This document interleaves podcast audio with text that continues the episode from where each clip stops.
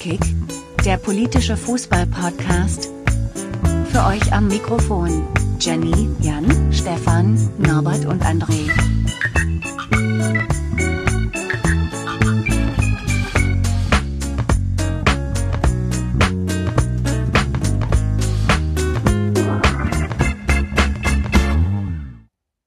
Hallo liebe Hörer willkommen zu Politik Folge 38. Wir müssen heute äh, reden über Zuschauerrückkehr ins Stadion, nachdem die DFL und der DFB gestern einen Leitfaden an die Vereine rausgegeben haben. Ich bin zwei bis dreimal pro Saison im Stadion und habe mir deswegen äh, fachkundige Leute geholt, die das bisschen häufiger machen. Und zwar ist äh, der André mit dabei, der eine Dauerkarte hat. Hallo André.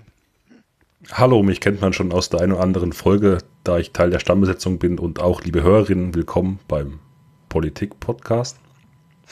Gut, du hast eine Sitzplatzdauerkarte, eine Stehplatzdauerkarte und auch Auswärtsfahrer ist der Marvin. Hallo Marvin.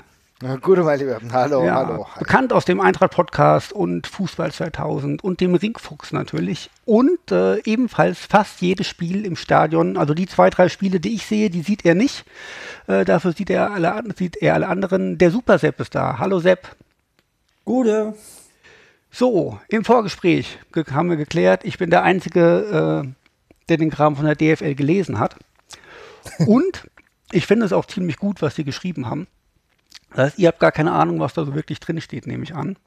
Na, so ein Und, bisschen. Äh, so ein bisschen, ja. gut, ja. Ich würde euch das mal äh, so ein bisschen näher bringen. Und das Erste, was mir wirklich positiv aufgefallen ist, in dem ganzen Ding steht nichts von, man soll im Stadion nicht singen oder nicht schreien. Also die Erkenntnis, dass das absolut fremd ist und, und deplatziert, ist sogar bei der DFL angekommen. Ähm, das heißt, das ist direkt das erste Lob von mir an, an Christian Seifert und seine Kollegen, die einen guten Job machen in letzter Zeit, oder? Ganz allgemein. Also ganz, ganz realistisch. Nee, nee, ganz realistisch betrachtet muss man überlegen, dass die Bundesliga, ja, die erste Liga war, die großflächig, also wenn wir jetzt mal Weißrussland außen vor nehmen, die schön weiter produziert haben, wenn wir dann irgendwie nicht, nicht nach Tadschikistan gucken, ich war wurde zwischenzeitlich auch schon tadschikischer Hut und habe mich gefreut, wenn die Fußballspiele dort kamen, aber nein, in, äh, in der Zeit äh, von Corona äh, war es wirklich die erste Liga, die erste große bedeutende Liga, die wieder zurückgekehrt ist äh, mit der Bundesliga. Und wie alles glatt gelaufen ist, muss man sagen, wir können natürlich über die Details sprechen, über die Emotionalisierung oder die fehlende, aber der Ablauf war hervorragend und da muss ich wirklich meinen imaginären Hut ziehen, denn das so durchzuziehen, natürlich auch mit einem ganz klaren, großen finanziellen Hintergedanken, aber das haben sie gut gemacht. Ja, ich weiß nicht, ob ich dir da komplett zustimmen würde, Marvin. Ich äh, glaube, es gibt Leute aus äh, irgendwie äh, Jena oder Halle, die würden dir da definitiv nicht zustimmen. Ähm, aber gut, dass wir die Ersten waren, lag ja unter anderem auch daran, dass die Infektionszahlen in Deutschland einfach nicht vergleichbar waren, irgendwie mit Italien, England, Spanien oder Frankreich. Ähm, insgesamt, glaube ich, glaube ich, macht gerade unter der Leitung von Seifert, macht man sich da schon ganz viele Gedanken. Und zumindestens, was ich gut finde, ist, man haut jetzt ein, ähm, ein ausge, ausgefeiltes Konzept raus, was man rausgibt, wo man sich drauf einstellen kann. Ich stimme dir vollkommen zu, was du gesagt hast, äh, in Sachen, äh, da steht nichts drin von nicht singen und nicht klatschen ja, oder nicht schreien, weil das wäre auch weltfremd gewesen. Also man hat schon den Eindruck, dass die Leute, die, die sich da Gedanken machen, das Ganze seriös betreiben und irgendwie nicht komplett einseitig arbeiten. Und was man natürlich auch sagen muss, dass äh, die deutschen Mannschaften und die Profimannschaften sehr diszipliniert tatsächlich waren, mit, mit wenigen Ausnahmen, ja, ähm, was du ja teilweise in anderen Ländern nicht hast, wo die Spieler dann irgendwie auf lustige Partys gegangen sind und so weiter und so fort. Also auch das, glaube ich, ist da ein Teil, äh, warum es dann doch so gut bei uns funktioniert hat. Gut, also als Krisenmanager hat er sich bewährt und äh, schauen wir mal, wie es in die nächsten Jahre weitergeht. Ähm, kommen wir mal zum Leitfaden. Ähm, Leitfaden behandelt im Grunde drei verschiedene Szenarien, äh, wovon er auf, auf einen relativ stark eingeht. Ähm, und zwar geht es darum, dass ähm, wenn 35 Neuinfektionen pro 100.000 Einwohner im Landkreis und in den umgebenden Landkreisen ähm, aktuell vorhanden wären, dann würde die DFL dazu plädieren, dass es ein Geisterspiel wird, weil es zu viele Infektionen gibt. Ähm, da wir jetzt natürlich alles Eintracht-Fans sind, äh, können wir sagen, gut, das ist da halt Frankfurt und Frankfurt hat sechs Kreise drumherum, die beachtet werden müssen. Das heißt, das ist schon eine gewaltige Anzahl an Personen. Es sind sechs Kreise drumherum, oder? ich wohne ja mittlerweile äh, bei Stuttgart und bin nicht mehr so firm, was Hessen angeht. Ähm, glaube aber, das waren sechs. Gut, das sind halt einfach, was weiß ich, anderthalb, zwei Millionen Leute und die dementsprechende Anzahl an, an Neuinfektionen. Und äh, ist im Gegensatz zur, zur Politik, wo ja 50 äh, als, als Kennziffer gilt, wo man wieder Maßnahmen einführt, finde ich eine relativ faire Zahl, wo man sagt, okay, wir gehen hier keinerlei Risiken ein. Der Knackpunkt ist, dass äh, bei Infektionen zwischen 5 und 35 Neuinfektionen dann der Leitfaden zu tragen kommt mit äh, gewissen Einschränkungen, auf die ich dann gleich komme. Und unter 5 Neuinfektionen soll es eine sukzessive Rückkehr zum Normalbetrieb geben, sprich Vollauslastung. Mhm. So, da frage ich doch mal jetzt einfach in die Runde. Aktuell haben wir in jedem Bundesland weniger als fünf Neuinfektionen pro 100.000 Einwohner. Wenn jetzt auf einmal Bundesliga wäre mit Vollauslastung, seht ihr das generell als zu riskant an und würdet ihr denn dahin gehen? Ja, also ich fange mal mit der ersten Frage an und zwar äh, sehe ich als zu riskant, also in einer gewissen Art und Weise, du hast ja angesprochen mit dem äh, Leitfaden, da gibt es für mich insofern ein paar Schwierigkeiten, ich habe mir das jetzt nicht die 41 Seiten, da bist du der Champ, der sich das durchgeguckt hat. Die Frage, die ich mir grundsätzlich immer wieder stelle und die kann man sich auch stellen, wenn man sich andere Stadien anschaut, beziehungsweise den Weg dahin, äh, dahin ist genau, genau diese Problematik. Wie komme ich zum Stadion und kann hier gewährleistet werden, dass ein Infektionsrisiko gering ge äh, gehalten werden kann. Weil für mich ist das Problem gar nicht, also wenn, wenn alles offen ist und äh, wir müssen sowieso, also eine Vollauslastung, da müssen wir nochmal drüber reden. Aber es, ich finde den Weg problematischer tatsächlich als im offenen ähm, Bereich, im offenen Stadion sich irgendwo hinzustellen und dann irgendwie zu feiern und beziehungsweise zu jubeln, beziehungsweise traurig zu sein, dass die Eintracht schon wieder 0-3 gegen VfB einen auf den Satz bekommen hat. Also ähm, der Weg, das wird eine Frage sein, weil den, der ist immer wieder beschwerlich gewesen. In Frankfurt ist der, wenn wir uns jetzt an, an die Eintritte jetzt mal klammern, immer sowieso problematisch. Du hast entweder komplett volle S-Bahn oder du hast volle Straßenbahn. Da müsste man sich was überlegen. Und solange das nicht ausgeräumt ist, sehe ich da weiterhin auch Probleme. Ja, da, da stand, ähm, da stand jedenfalls in dem Artikel, in dem ich gelesen habe, auch ein paar Sachen dazu drin. Und zwar soll generell bei äh, die Außenbereiche von dem Stadion ähm, entsprechend eingeteilt werden. Ähm, in diesem Außenbereich soll okay, sich ich, ich muss mal hier kurz unterbrechen, bevor wir tausend Sachen zusammenschmeißen und äh, das ganze Konzept der Sendung kaputt geht. Ähm, Ach, du hattest ein Konzept? Ja, ja, so ganz grob. ja, Konzepte klappen eh nicht irgendwie. Ja. Das erzählt er jedes Mal und es ist eine ja, Lüge. Ja, ja, ja. Äh, aber also ich sag mal vorab, dass in den Leitfaden steht natürlich ein, ein Konzept, das dann mit dem örtlichen Gesundheitsamt abgestimmt werden muss. Ähm, muss natürlich auch ein äh, Mobilitätskonzept zur An- und Abreise beinhalten, mhm. eine Umsetzung zum Ticketing, Reinigungskonzept, Organisationskonzept äh, und ähm, eine, eine Kapazitätsbestimmung. Ähm, das heißt, da ist logischerweise alles Mögliche dabei, was irgendwie bedacht werden muss. Die Frage aber trotzdem, würdet ihr jetzt bei der aktuellen Gefährdungslage sagen, ach komm, wenn es erlaubt ist, dann hocke ich mich auch in die S-Bahn und fahre dahin? Wie gesagt, ich würde weiterhin S-Bahn meiden. Also, okay. ganz, ganz, also ich würde definitiv den öffentlichen Nahverkehr weiterhin versuchen, soweit es geht, irgendwie zu, äh, zu vermeiden. Definitiv. Das heißt, wenn ich, äh, keine Ahnung, wenn ich mich dazu entschließe, was die nächste Frage ist, über die wir ja noch nicht gesprochen haben, ob ich da wirklich hingehe, ähm, dann würde ich auf jeden Fall äh, wenn ich mich dazu entschließen würde, auf jeden Fall den öffentlichen Nahverkehr meiden. Das heißt, würde ich wahrscheinlich mit dem Fahrrad fahren oder mit so einem E-Scooter so eine Scheiße oder sowas, ja. Aber definitiv würde ich den ÖPNV meiden, weil ich das sehe ich als Infektionsherd tatsächlich an.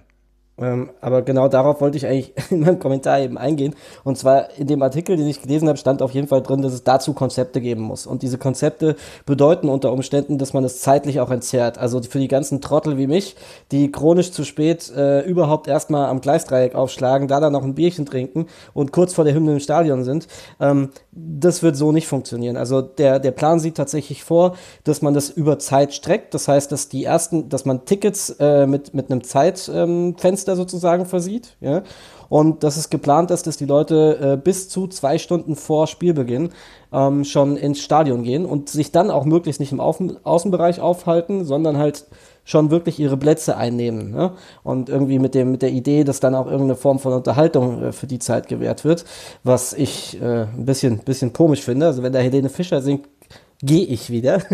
ähm, nein, aber irg irgendwie muss man es zeitlich entzerren, damit, Marvin, du hast vollkommen recht, der Nahverkehr ist das größte Problem. Ja, jeder kennt das, die vollgestopften S-Bahnen, das kann es so, so oder so nicht geben. Ja, das heißt, das musst du zeitlich entzerren, das musst du, und das wird schwer in irgendeiner Form kontrollieren, ja, und äh, da einfach auch mehr anbieten, dass, dass sowas gar nicht erst vorkommt. Wobei ja die Frage ist, ob sich ja zeitlicher Aufwand mit allem drum drum und dran für einen persönlich dann lohnt. Also ganz ehrlich, wenn ich jetzt hier für meinen Stadiongang irgendwie noch zwei, drei, vier Stunden mehr einplanen müsste für meinen Tag, das funktioniert nicht. Ja. Ich habe am Wochenende auch andere Verpflichtungen zu tun. Und das wäre für mich zum Beispiel schon mal ein Ding, was halt einfach nicht gehen würde. Ja, und äh, ich persönlich würde aber auch in den aktuellen Umständen würde es eher nicht tun, tatsächlich ins Stadion zu gehen. Also ganz ehrlich, wenn man sich anguckt, jetzt hast du die ganzen äh, Urlaubsregionen, die auch wieder öffnen und so weiter. Die Leute fliegen wieder überall hin und rum und kommen wieder zurück und die nächsten gehen danach dann ins Stadion und so weiter. Also das ist halt alles so ein Thema, was schon ich finde nach wie vor ein recht hohes Risikopotenzial bietet, äh, gerade wenn man dann sagt, man hat irgendwie eine Vollauslastung im Stadion. Also das halte ich schon für schwer Banane, solange es eben keine gescheiten äh, Mittel gibt, Impfstoffe gibt, mit der man im Zweifelsfall äh, diesen Virus etwas besser bekämpfen kann. Also ich persönlich halte es auch für unwahrscheinlich, dass irgendein Ordnungsamt, äh, Gesundheitsamt sagt, komm, wir machen Vollauslastung. Ähm, es ist ja nur tendenziell vielleicht so angedacht. Ich glaube auch nicht dran. Ich glaube aber auch, ich wüsste für mich nicht, wenn ich ein, ein Ticket kaufe und dann heißt es so, hier dein, dein Slot zum Eintritt im Stadion ist um 12.30 Uhr bis 13 Uhr, welches Rahmenprogramm mir da geboten werden soll, dass ich sage, ja geil, ich gehe dann da um 13 Uhr rein, hock dann mhm. um 13.10 Uhr auf meinen Platz und warte über zwei Stunden, dass das Spiel losgeht mit einem Rahmenprogramm, das mich interessiert. Ist für mich ja. unvorstellbar. Aber ganz ehrlich, da ist es total unproblematisch, wenn wir uns über das Premium-Produkt Bundesliga Gedanken machen. Denn wenn wir um 15.30 Uhr das Spiel gucken, haben wir eine Riesenoption vorher. Und zwar, wenn die sich einfach mal die Blöße geben und wirklich mal die zweite Bundesliga dann auf dem Videowürfel übertragen. Weil ab 13 Uhr beginnt dann die Bundesliga, die kannst du dir angucken und dann hast du diese zwei Stunden Überbrückung. Also das finde ich mit einem reinen Sport, mit einer reinen Sportdarbietung, wie es der, wie der Zweitliga-Fußball ist, würde ich das sogar noch okay finden. Aber was ist für die Leute, die halt in der Zweitliga sind, die müssen dann um 11 Uhr da sein. Ja, was passiert denn morgens um 11? Dann wird es nämlich ein bisschen schwieriger. Ich meine, das ist aber, ich meine, klar, ja, mit dieser Entertainment-Situation, das sind aber tatsächlich auch echt weitergehende Überlegungen. Also ich meine, was wir jetzt uns äh, äh, unterhaltungsmäßig irgendwie ausdenken müssen, das finde ich jetzt alles fast unproblematisch, weil naja, da, guckt halt irgendjemand zwei Stunden auf sein verdatteltes Handy, so, das ist, das kriegen wir schon irgendwie rum. Ich finde nur die, die, die Sachen, die vorher geklärt werden müssen, wie wir eben gerade angesprochen haben, der Weg dahin und, und gleichzeitig aber auch, äh, wo machst du den Strich? Willst du wirklich wieder, also Vollauslastung ist ja komplett illusorisch, wenn wir ganz ehrlich sind, weil das würde auch beinhalten, dass du irgendwann, äh, dass du Stehplätze reinmachen musst. Oder machst du es wie, wenn die Eintracht im Europacup spielt, du hast nur ein Sitzplatzkonzept. Das sind halt auch alles so Sachen. Und wann wird dieses Sitzplatzkonzept wieder aufgelöst? Weiß nicht. Finde ich, finde ich äh, extrem, extrem schwierig. Telefon. Ja, Wecker für irgendwelche Medikamente. Ja, okay, alles klar. Ja, ähm, der Leitfaden sieht äh, tatsächlich äh, verschiedene ähm, ähm Beispiele vor für, für die Auslastung. Hm in, in einer grafischen Form, irgendwie mit äh, Auslastung von, von, also Sitzplätze jetzt zum Beispiel ein Drittel. Ähm, das heißt, da bleibt einfach jede zweite Reihe komplett frei und in den belegbaren Reihen äh, bleibt jeder dritte Sitz frei. Das heißt, es sitzen zwei Leute nebeneinander und dann ist ein Sitz frei. Das heißt, es muss auch niemand allein ins Stadion gehen. Du kannst immer wenigstens einen mitnehmen bei einer Teilauslastung, was ich schon mal ganz, äh, ganz nett finde, weil allein ins Stadion gehen ist ja noch langweiliger finde ich. Ja. Mhm. Oder du hast 44% Auslastung und dann ist eben jede dritte Reihe frei und in den anderen Reihen hast du jeden dritten Sitz frei. Oder, und jetzt kommen hier die, die, die ganz wirren Dinge, du machst ähm, so Viererblöcke.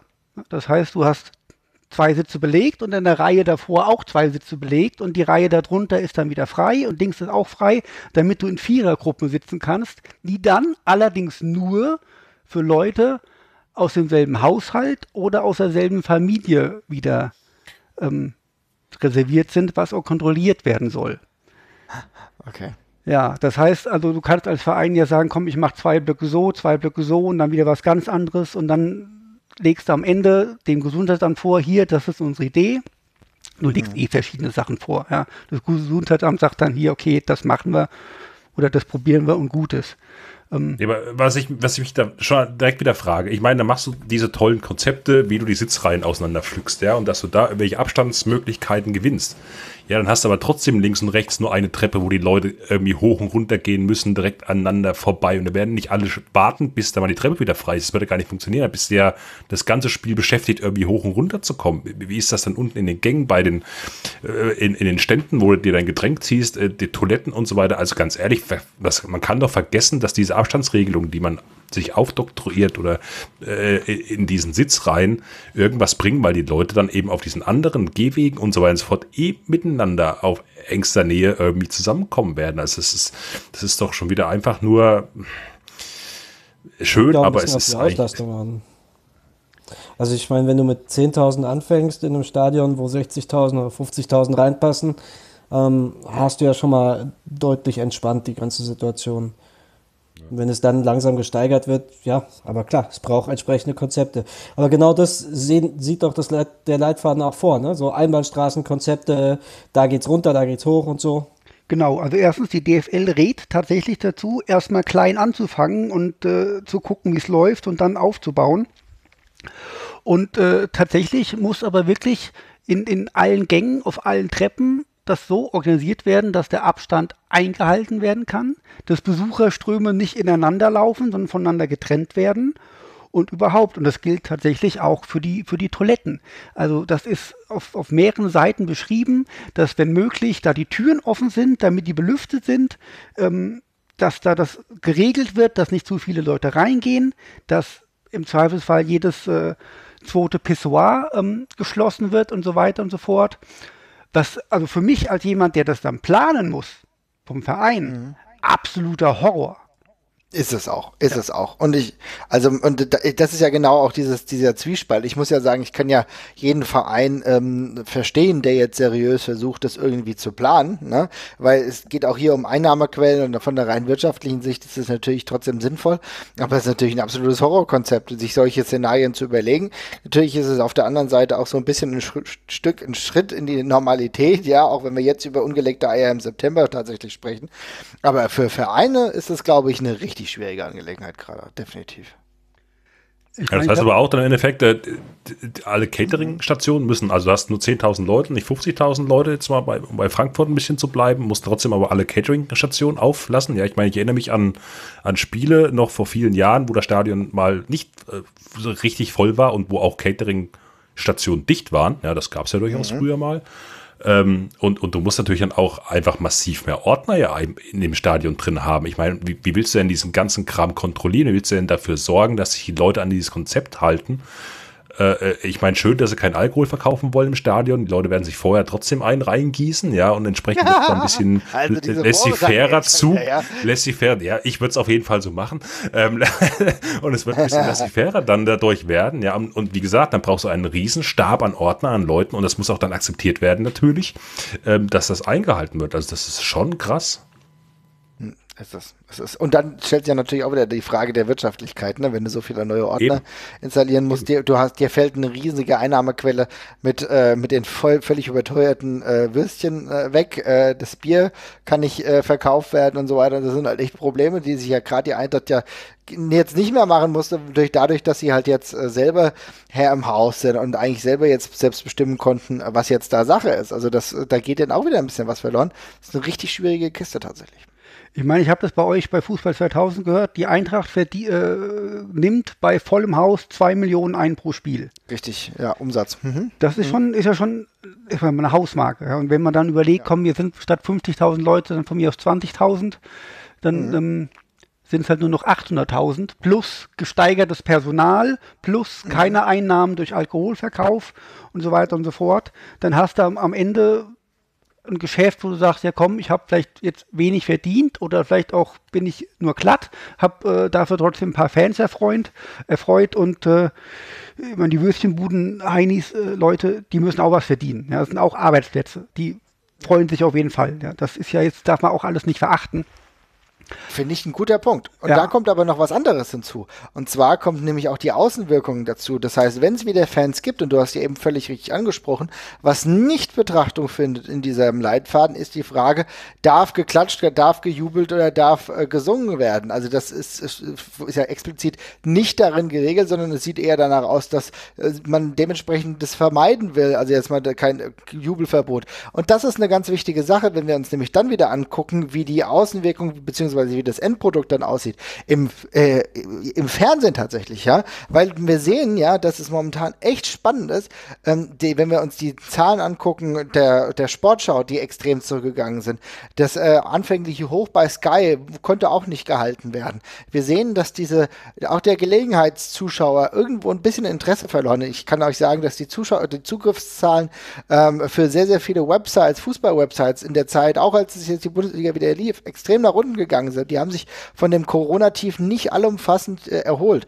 Warum ist es so? Weil ein Stück weit auch diese Faszination fehlt, die auch ausgelöst wird dadurch, dass Leute im Stadion sind, dass auch Fans im Stadion sind und dass diese Atmosphäre mitgetragen wird. Das, aber die könntest du natürlich zumindest im Ansatz wieder ein bisschen ranbringen, wenn du wenigstens schrittweise die Zuschauer zulässt.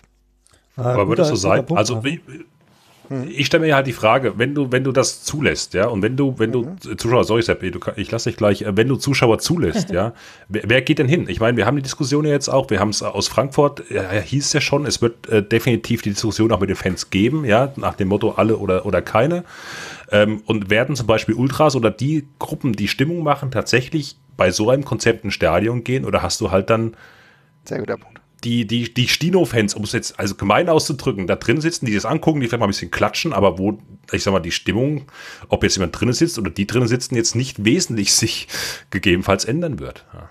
Ja, also ich, ich, ich finde, wir machen, wir machen irgendwie schon wieder drei Schritte auf einmal und wollen irgendwie über das Endergebnis reden. Ich, ich bin irgendwie noch zwei Schritte vorher und ähm, inwieweit welche oder es gibt noch ganz viele Fragen, die beantwortet werden müssen. Ja, zur Organisation, wie wird das genau ablaufen? Da muss ganz klar noch ein Konzept erarbeitet werden. Ähm, deswegen kann ich die Frage, ob ich da hingehen würde, eigentlich noch gar nicht seriös beantworten, weil es für mich nicht nur mit der Anreise, was Marvin gesagt hat, ganz, ganz wichtiger Punkt, wie, wie läuft es überhaupt auch im Stadion ab? Ähm, dann gibt es noch viele, viele andere Fragezeichen. Wie läuft es mit der Kartenverteilung? Wer kriegt überhaupt Karten? Wie läuft es mit dem Tracking? Ja, ganz, ganz viele Fragen, die, die die Frage, ob ich da hingehen würde, für mich noch unbeantwortbar machen. Ja? Und ich denke, das geht äh, ganz vielen anderen Fans so auch. Unter anderem denke ich auch die organisierte Fanszene wartet momentan auch einfach erstmal ab. Ich meine, die, es, es obliegt ja jetzt den Vereinen, da was auf die, ein Konzept auf die Beine zu stellen. Und da, da bin ich mir ganz sicher, wird ein Verein wie Eintracht Frankfurt auf jeden Fall den Kontakt zur Fanszene suchen, zu den Ultras suchen. Ja? Und äh, das wird man dann alles erstmal abwarten, ja, oder das wird man dann alles sehen, wie sich das entwickelt. Ähm, der, es wurde am Anfang gesagt, der, der Leitfaden ähm, sieht eigentlich keine Einschränkung zu singen oder, oder jubeln oder schreien vor. Das wäre auch absolut absurd. Ja, von daher sehe ich das schon gegeben. Und ich glaube, einen Bogen wollte ich noch mal schlagen. Ähm, ein Verein wie die Eintracht hat nicht nur aus, nicht nur aus finanzielle, ähm, aus finanziellen Gründen sozusagen Interesse, dass die Fans wieder ins Stadion kommen, sondern das, was Marvin gesagt hat, so ist, ähm, die Begeisterung findet halt auch nur statt, wenn Fußball so stattfinden kann, wie wir alle den Fußball lieben. Ja? Sonst vermisst du immer was. Und ich, ich glaube auch für, für die Vereine ist es ganz wichtig, dass sie die Leute wieder so ein bisschen zu sich holen, ja? wieder, wieder, wieder in der Begeisterung kriegen, wieder mitnehmen können. Ja? Um, ähm, sonst besteht natürlich auch die Gefahr, dass das eine Saison wird, in der auch andere Einnahmen fehlen, weil insgesamt einfach die Begeisterung super low ist. Ja, wenn, wenn, ich, wenn ich ins Stadion gehe und Fußball gucken kann, kaufe ich mir vielleicht auch ein Trikot. Wenn ich gerade eh gar keinen Bock auf Fußball habe und äh, läuft halt samstags mal auf Sky, ich gucke mir es manchmal an, manchmal nicht, kaufe ich mir vielleicht auch kein Trikot. Also ich glaube, ich glaube, es, es gehört sozusagen der gesamte Rahmen wieder dazu, wo man so ein bisschen den Schritt zur Normalität machen möchte. Und auch finanziell ist es nicht nur auf die Tickets äh, beschränkt. Jetzt will ich aber euch mal ganz kurz fragen, weil ähm, Sepp, du hast es ja für dich klargestellt, das ist jetzt noch nicht so einfach möglich, dass du eine Entscheidung fällst, ähm, Stadion ja oder nein. Jetzt weiß ich aber nicht, wie sieht es bei den anderen dann aus? Äh, könnt ihr das für euch schon klar festlegen oder ist es nach den Parametern, die Sepp jetzt gerade gesagt hat? Also schwierig, äh, weil mhm. manche Sachen sind noch nicht klar. Zum Beispiel ist äh, könnte ja sein, dass ein Verein sagt, so, wir wollen 50 Prozent Auslastung haben. Äh, dafür schreiben wir rein, dass ähm, ab Eintritt äh, ins Stadion bis Austritt äh, sechs Stunden später ein Mundschutz zu tragen ist. Ähm, das würde mich extrem abfacken. Weil ich kann mir nicht vorstellen, dass ich irgendwie mit Mundschutz äh, im Stadion sitze und jubel und schrei und, und Schiri, du Kenner, ruf und sonst irgendwas. Ja. Spannend, ähm, spannend. Mhm. Das ist mhm. eine für mich zu lange Zeit. Da hätte ich keinen Bock drauf. Und ähm, ja, die anderen Sachen, wo man halt noch nicht weiß, wie das ist, wird mich auch abfacken. Ob ich ich weiß nicht, ob ich direkt nach dem Spiel raus darf oder ob ich erstmal, oder ob erstmal, was weiß ich, erst die Stehplätze raus dürfen, dann die Gegentribüne und danach die Haupttribüne oder sowas. Nee, das zwei Wochen Quarantäne erst am Stadion dann. Ja, ja, so. Ja, ja so viel Zeit ja, habe ich nicht. Ja. Ich, ich finde es extrem spannend. Also ich meine, du, äh, du, du hast jetzt die Thematik mit dem Mundschutz reingebracht, die wir jetzt noch gar nicht hatten. Ich muss ganz ehrlich sagen, oh, äh, äh, ich will dich dann auch gleich nochmal fragen. Aber ich finde es insofern interessant, denn für mich ist eigentlich ein Mundschutz oder die Frage des dauerhaften Tragens, wenn wir ordentliche Konzepte entwickelt würden, beziehungsweise einen ordentlichen Mundschutz, der nicht nur mich, sondern auch mein Gegenüber schützt oder der nicht nur das Gegenüber, sondern vielleicht auch mich schützt.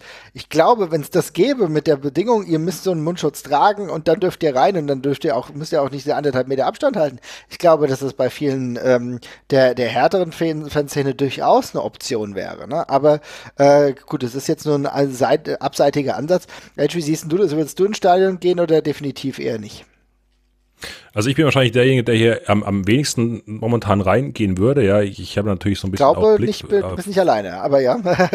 ja. Äh, genau, ja, auch so mit, mit Blick auf Familie und so weiter und so fort. Ja, also das Risiko einfach sich anzustecken und auch die, die eigenen Umfeld zu da ein Risiko aussetzen, das würde ich nicht in Kauf nehmen wollen für, für den Besuch des Stadions aktuell, sage ich ganz ehrlich. Ja, kann ich nachvollziehen. Tatsächlich, also ich hatte es ja für mich schon ausgeschlossen, dabei bleibe ich auch, ähm, wobei das natürlich auch ein bisschen mit dem Erlebnis zusammenhängt. Ich will da niemanden für kritisieren. Wenn er sagt, ich gehe da rein, vollkommen legitim, für mich fällt es erstmal, also bis äh, Lösungen gefunden wurden, die eine Vollkapazität wieder zulassen, ist das für mich auch nichts. Aber trotzdem ist es sinnvoll, darüber zu diskutieren. So, jetzt gebe ich das Wort wieder weg. Ich wollte Da würde ich gerne mal eine Rückfrage stellen, Marvin, wenn ich da. Mhm wenn, du, wenn du sagst, äh, bis Lösungen zur Vollkapazität gefunden worden sind, äh, bist du raus. Bezieht sich das, das dann auch auf das, was du vorhin geäußert hast, dass du ähm, ganz viele Sorgen hast, wie Anreise und so weiter und so fort organisiert wird? Oder ist ja, das ist also, also hm, also das ist, ähm, ehrlich gesagt, ist natürlich die Anreise ein tatsächliches Thema. Für mich ist aber eigentlich ähm, ganz vordergründig einfach wichtig, dass ich kein Teilerlebnis will.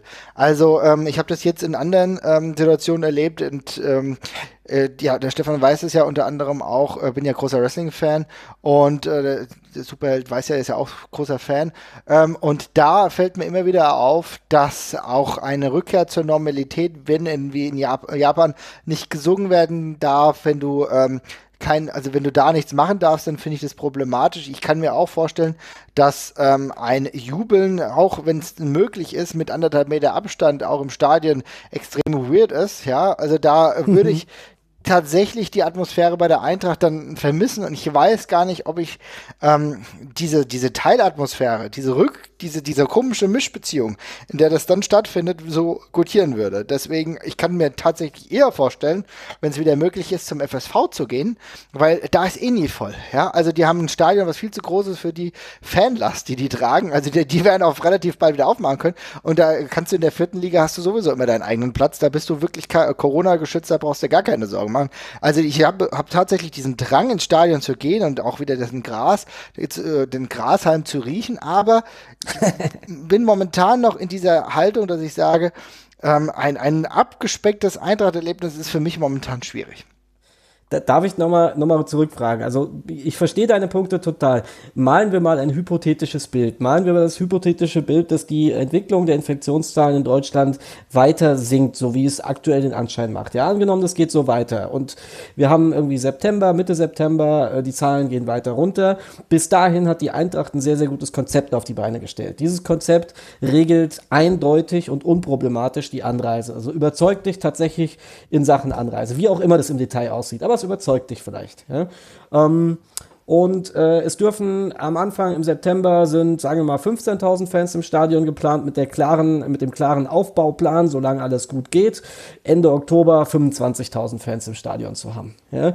Angenommen, die Eintracht hat dieses Konzept überragend aufgezogen, hat sich vorher mit der organisierten Fanszene auseinandergesetzt, die, äh, da ist eine Zustimmung erfolgt, Ihr merkt, ich springe jetzt schon sehr, sehr hypothetisch in nach vorne. Ja. Ähm, die Ultras sind also auch mit am Start. Es ist klar, dass, dass man irgendwo Abstriche machen muss, dass nicht jeder kann, aber es ist eine gute Verteilung organisiert.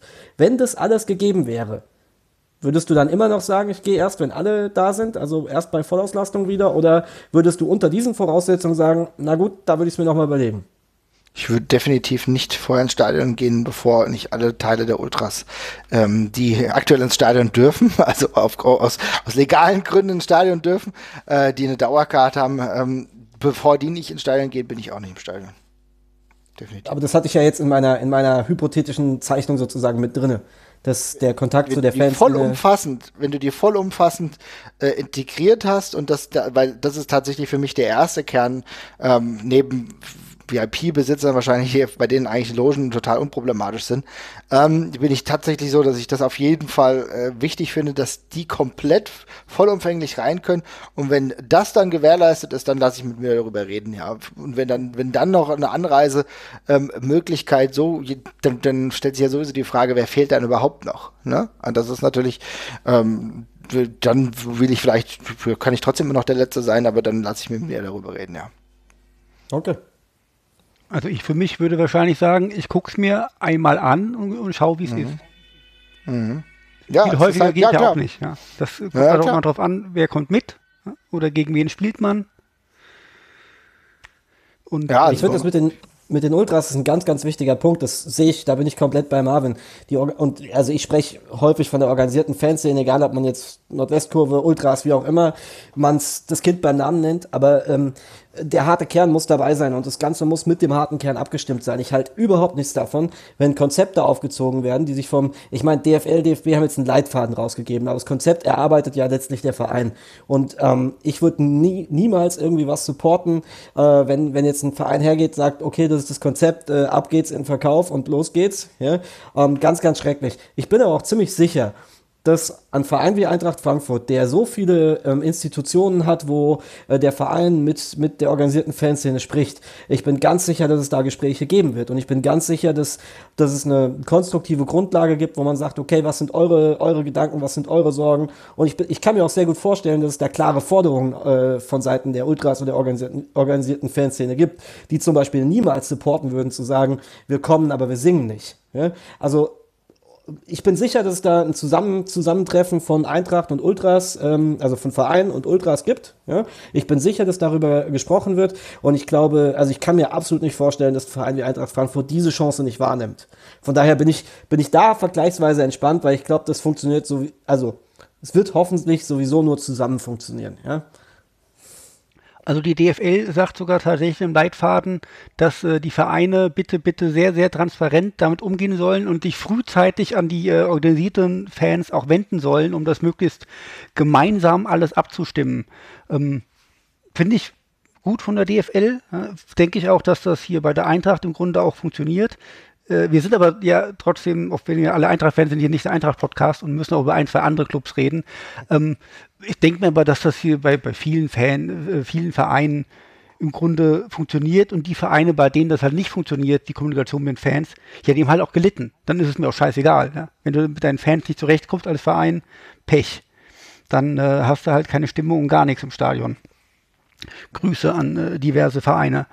Ähm, und um äh, mal dir noch zu fragen, wer alles ins Stadion geht. Der Kicker hat eine Umfrage gemacht, ganz profan, mhm. profan wer geht ins Stadion bei ähm, der Hälfte, wenn die rein dürfen und so weiter, und zwei Drittel der Leute haben gesagt, ja, wir gehen ins Stadion.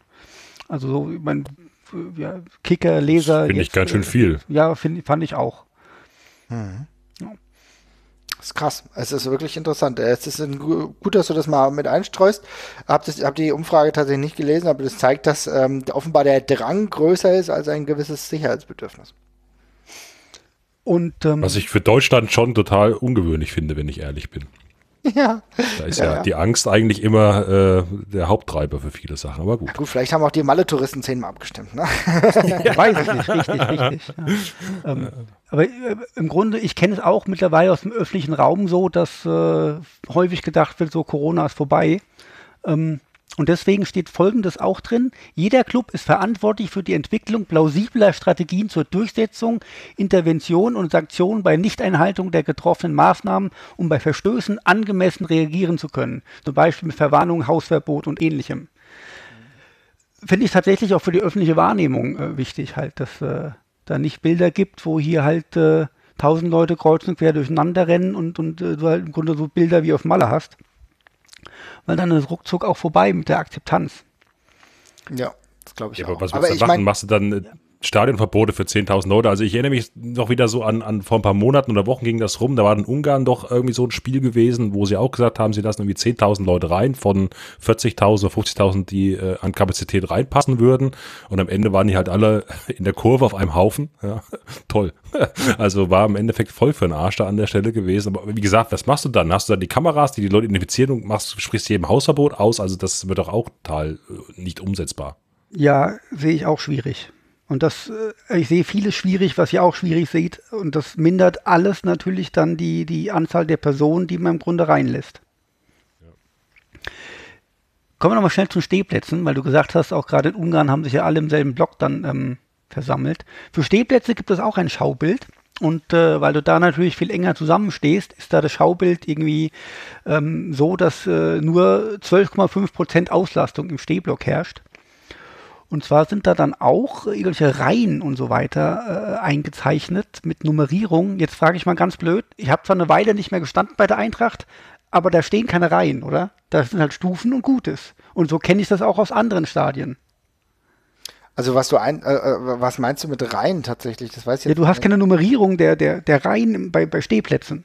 Doch, hast also hast naja, du, gut, ist, das, nee, ist das so nee, die, nee. Also, nee, die hast du nicht. Also ich meine, die Dauerkarte, die Stehplatzdauerkarte, die berechtigt dich für den Block und du gehst dann hin, wo du hingehst. Aber du hast natürlich davon, dass du durch die Europacup Experience, ähm, da wurde ja alles ja schon nummeriert. Ne? Also da, also das ist schon theoretisch möglich tatsächlich. Ne? Okay. Ne? Aber du müsstest wahrscheinlich am Ende wieder äh, die Sitz Schalen aufbauen. Oder du, sitzt, du setzt die, baust diese Sitzschalen nur da auf, wo niemand sitz, stehen darf. Das ist natürlich auch möglich. Natürlich auch machen. ja, ja, kann ja. sein. Das ist alles wichtig für die Kontaktnachverfolgung im Falle eines Falles, weil die wissen hm. müssen, wer wo sitzt und wer wo steht. Ja, genau, ja. klar. Hm. Also im Detail finde ich das schon alles auch ein bisschen spooky, ehrlich gesagt. Ja? Also äh, nicht nur was, was das wie unglaublich krass das ist, so ein Konzept auf die Beine zu stellen, sondern tatsächlich auch, ähm, wie die Einhaltung dann in so einem Blog irgendwie kontrolliert wird oder vielleicht muss das auch gar nicht kontrolliert werden, weil die Leute echt aufmerksam sind und sich dran halten. Ich meine, es geht ja auch um die eigene Sicherheit irgendwo. Aber das ist schon, ähm, ja, das ist auf jeden Fall schon krass komplex und habe ich auf jeden Fall schon auch irgendwie, ehrlich gesagt, gemischte Gefühle, wie das so läuft. Also. Aber, aber wie ist denn das dann mit der Kontaktnachverfolgbarkeit? Ich meine, jetzt haben wir es in Restaurants, wo wir es jetzt wahrscheinlich alle schon kennen. Man geht ja doch mal durchaus irgendwo jetzt essen mittlerweile. Äh, man kriegt es einen Zettel, schreibt da auf, ich war hier am Tag von dann bis dann da und gibt seine äh, Nummer an. Äh, wenn man Glück hat, wird es auch nicht missbraucht von einem Kellner oder einer Kellnerin, aber ist ein anderes Thema. Ähm, oder, der, von der Polizei. oder von der Polizei, ja. Oder von Peter Beuth. Aber ähm, äh, wie ist das dann? Also muss man am, am Einlass, ist das im Konzept drinnen, noch, noch mal auch seine Kontaktdaten abgeben? Ich meine, nur weil ich eine Karte gekauft habe, heißt ja nicht, dass ich derjenige bin, der die Karte dann auch, auch nutzt an der Stelle. Wie, wie soll das dann gewährleistet werden? Also, die Frage. Äh, personalisierte Tickets? Personalisierte Tickets, in, zumindest in Teilen. Ja, das wird im Grunde dem Verein überlassen, ob sie jedes Ticket personalisieren oder es wird nicht dem Verein überlassen, sondern halt auch den Behörden, wie sie es dann haben wollen. Oder ob äh, derjenige, der eins bis vier Tickets kauft seine Personalien hinterlässt und dann im Falle eines Falles äh, die Personalien der anderen herausrückt. Ich gehe aber davon aus, dass es daraus hinaufläuft, dass jedes Ticket personalisiert ist und dass das dann auch kontrolliert werden soll. Also ja, Grunde wie glaub, Italien. Ich andere Theorie. Ich habe eine andere Theorie. Ich glaube, dass das, äh, oder ich könnte mir sehr gut vorstellen, dass es zum Beispiel über eine App abläuft. Ja? Aber ich meine, ein Verein wie Eintracht Frankfurt sorry, ich komme immer mit meinem Beispiel, aber es gibt ja schon die, äh, schon die Adler-App. Ja, und ja, als, als einziger Eintracht-Fan hier gerade Podcast heute ist es auch äh, nicht, nicht verwerflich. Ja, ja. okay. ähm, also es gibt schon die Adler-App und darüber kannst du dir theoretisch auch das Ticketing machen. Ja, und wenn ich jetzt eine Dauerkarte hätte und ich kann aber nicht gehen äh, oder habe kein, wie auch immer, möchte nicht gehen, möchte die Karte weitergeben, wäre das ja in dem Rahmen dann durchaus auch möglich. Ich gebe die Karte dem Marvin, der Marvin speichert sich das bei sich oder also es wird irgendwie über das Ticketing der App ähm, hergestellt hergestellt und dann geht Marvin da rein und ähm, letztlich werden die Kontaktdaten über die App, du gibst dir halt deine Kontaktdaten in dein Handy, in deine App ein ja, und darüber wird es geregelt. Dann hast du natürlich auch eine Personalisierung, aber es wäre zumindest eine, eine Infrastruktur, um auch Weitergabe von Tickets zu ermöglichen ähm, und da dann halt über einen Barcode beim, beim Eingang zu arbeiten. Muss halt jeder Verein selbst wissen, wie er es organisiert, wie es technisch machbar ist und wie es am einfachsten ist für ihn. Ähm, es gibt hier auch keine Vorgaben, weil natürlich irgendwie manche Vereine haben halt extrem viel Dauerkartenbesitzer und äh, manche haben sehr wenig. Und äh, da soll sich jeder Verein halt mit den Fans was überlegen, wie es möglichst ähm, fair zustande kommen kann. Trotzdem wird halt auf die eine oder andere Weise ähm, alles personalisiert sein.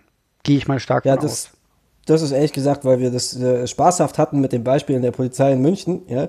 Also das ist tatsächlich für mich äh, ein ganz großer, ein ganz großer, äh, eine ganz große Frage. Ja? Ich muss ein Stück weit überzeugt werden, dass die Daten, die ich dort von mir angebe, wirklich bei der Eintracht in dem Fall gespeichert werden, ja, oder bei wem auch immer, Gesundheitsamt, Eintracht, wie auch immer, und nach einer bestimmten Zeit gelöscht werden und ich muss mich hundertprozentig darauf verlassen, dass diese Daten nur für die Infektionsnachverfolgung genutzt werden können. Ja? Ähm, das ist für mich ein ganz, ganz großes Thema. Ich möchte, ich finde das total verwerflich, wenn, äh, ähm, ich sag jetzt mal, äh, machtgierige Innenminister auf die Idee kämen, zu sagen, ja super, ist ja ein, äh, eine tolle Möglichkeit, um bei der organisierten Fanszene mal zu gucken, wer da so, ne? Also ja, das ist für mich ein ganz, ganz wichtiger Punkt und da muss ich auch ein Stück weit überzeugt werden. Bin ich voll bei dir. Und Können vor allem. mal die Hooligan-Netzwerke enttarnen in den Fanszenen, ja. Mhm. Am Ende kommt raus, Marvin ist es. Marvin ist der letzte Frankfurter Hooligan. Ja. Genau, ja, genau. Ja. Das, wenn, wenn, ich der letzte Frankfurter Hooligan bin, dann tun mir die Frankfurter Hooligan-Szene extrem leid. Ja. Aber gut. ähm, ja, die Frage ist natürlich dann auch, wenn man sich dann erstmal dran gewöhnt, ähm, wird das auch äh, in Nach-Corona-Zeiten äh, natürlich Begehrlichkeiten bei Innenministern wecken, vor wegen, ja, wir machen das jetzt immer so mit äh, personalisierten Tickets. Ja, klar. Und also ich mein, ja, das wird gruselig. Also da habe ich überhaupt keinen Bock drauf auf sowas. Ähm, also auch der Standard, den du jetzt in UK halt schon länger hast. Ne? Also ich meine, guck mal, du kommst, kommst ja total problematisch nur noch an äh, freie Tickets. Abgesehen, das sind alles, alles Dauerkartentickets. Das ist ein Riesenproblem und das macht auch, das nimmt dir dann auch als, als äh, Laissez-faire-Fahrer, sag ich mal, komplett den Spaß, dass du einfach sagst, okay, ich will mein Premier League-Spiel angucken. Ja, das ist halt alles schon sehr, sehr problematisch. Ich hoffe nicht, dass es so kommt, aber genau das sind diese Einfalltore, in die du halt auch irgendwie gehen kannst. Die Nachvollziehbarkeit, ähm, wer ins Stadion geht. Das ist auch, finde ich auch, es nimmt einem äh, durchaus gewisse Freiheiten und das sind auch Freiheiten, über die man sprechen muss und wo man, die man auch abwägen muss. Ich finde es trotzdem sinnvoll, dass man in Corona-Zeiten darüber nachdenkt, inwieweit eine Zulassung äh, wieder möglich ist. Das ist vollkommen okay. Und wir dürfen auch nicht nur immer über Bundesliga-Vereine sprechen. Ja, wir reden hier wirklich über, über einen Verein oder über Vereine, die in der Regel eigentlich, also wenn sie normal geführt sind, auch ohne äh, Zuschauer zumindest ein paar Jahre eigentlich strukturell äh, weiterleben dürften, wenn wenn sie nicht unfassbar viel Geld für irgendwelche Wahnsinnstransfers ausgeben. Aber äh, für die, für die Vereine, die noch mehr auf Fans ab, ab, aufgewiesen oder angewiesen sind, wie in der zweiten oder gerade in der dritten Liga, für die ist es ganz klar, dass diese Konzepte jetzt einfach erarbeitet werden müssen, weil ein Drittligist, der lebt halt noch ganz anders äh, von seinen Fans. Und da war es jetzt auch nicht geil. Jetzt, da hat es jetzt nichts gebracht, dass man jetzt irgendwie die dritte Liga wieder übertragen hat. Ja, das, da, du bekommst zu wenig äh, Civil Revenue einfach. Und in der zweiten Liga ist es auch problematisch. Deswegen ist es vollkommen sinnvoll. Ähm, für die Bundesliga ist das natürlich immer so ein bisschen Aushängeschild, aber wir müssen halt sehen, dass das irgendwie trotzdem Sinn macht und gleichzeitig die Fanrechte auch äh, betrifft, aber nicht zu sehr beeinflusst. Ja, vielleicht auch perspektivisch, ne? Also ich, ähm, ich finde das mit der, mit der Nachverfolgbarkeit, wie gesagt, finde ich wichtig aus Infektionspräventionsschutz oder, oder ja, also um das Ganze dann einzudämmen, wenn was passiert. Aber äh, ich sehe das durchaus kritisch, was den Datenschutz anbelangt. Da wünsche ich mir einfach noch ein paar Antworten zu. Und das gleiche betrifft, betrifft auch äh, äh, andere Themen. Ja? Ähm, also Datenschutz ist ein wichtiges Thema, aber damit, damit verbunden eine gewisse Angst. Aber auch die Zukunft von Stehplätzen wurde immer mal wieder diskutiert. Wenn die jetzt bestuhlt werden, können wir uns sicher sein, dass, dass die auch wieder zu Stehern gemacht werden, wenn das soweit ist. Ja? Ähm, auch da glaube ich, wird das bei meinem Stammverein ähm, es allein von, von Vereinsseiten aus überhaupt kein Interesse gibt, an Stehplätzen zu, zu schrauben. Ähm, ich finde es auch grundsätzlich gut. Ich glaube, Seifert hat sich dazu ähm, auch, auch geäußert gehabt, gehabt und gesagt, dass es kein Thema für ihn ist, da irgendwas strukturell zu verändern. Genauso auch diese ganze bescheuerte 50 plus 1 Debatte, die sich jetzt nochmal noch mal aufgetan hat. Ja, ich glaube, es ist schon ganz wichtig, dass diese, diese Ängste, die bei den Fans da existieren, ja, ähm, unweigerlich und, notwendigerweise, dass die ernst genommen werden und adressiert werden. Ja? Dass man da glaubhaft sagen kann, okay, natürlich werden wir wieder zurück zu Stehplätzen gehen, sobald das möglich ist. Ja? Natürlich haben wir ein Konzept, wie mit euren Daten umgegangen wird und nein, die Polizei wird äh, jedenfalls nicht bei Ordnungswidrigkeiten darauf zugreifen können. Ja? Also diese ganzen, dass diese ganzen Punkte wirklich auch adressiert werden, ernst genommen werden, ähm, glaube ich, ist ganz wichtig. Ich, ich sehe da ein bisschen, ich sehe es ein bisschen, ein bisschen gefährlich, muss ich sagen. Also ähm, wenn wir jetzt von unserer aus, wir sind ja nicht die Mehrheit an Fans, die sich da jetzt so wirklich mit, äh, mit befassen, sondern der der, der Standard-Fernsehzuschauer, äh, der ein Spiel live guckt oder, oder bei der Sportschau oder, oder sowas, der wird halt im Zweifelsfall sehen, so, da sind es paar Zuschauer, ich habe so ein bisschen Hintergrundgeräusche, so ein bisschen, so ein bisschen ab und zu schreit meiner was oder gibt doch mal ein paar Gesänge und beim Tor wird gejubelt und dann funktioniert das für den im Zweifelsfall. Und dann hast du doch genau diese Leute wie, wie Hopp und, und Matteschitz und sonst was, die dann sagen, seht her, es geht auch ohne die Chaoten in der Kurve, es geht ohne Pyro, es geht ohne Beleidigung, ohne Pipapo. Lass uns das doch immer so machen. Die können dann wieder im ZDF Sportstudio das alles unwidersprochen behaupten.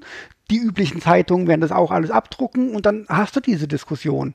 Und wenn dann halt äh, der Ultra-Fan sagt, mir, ich bin nicht im Stadion, ich blockiere das alles so lang, dann hat er auch, hat er auch keine Stimme in dem Moment.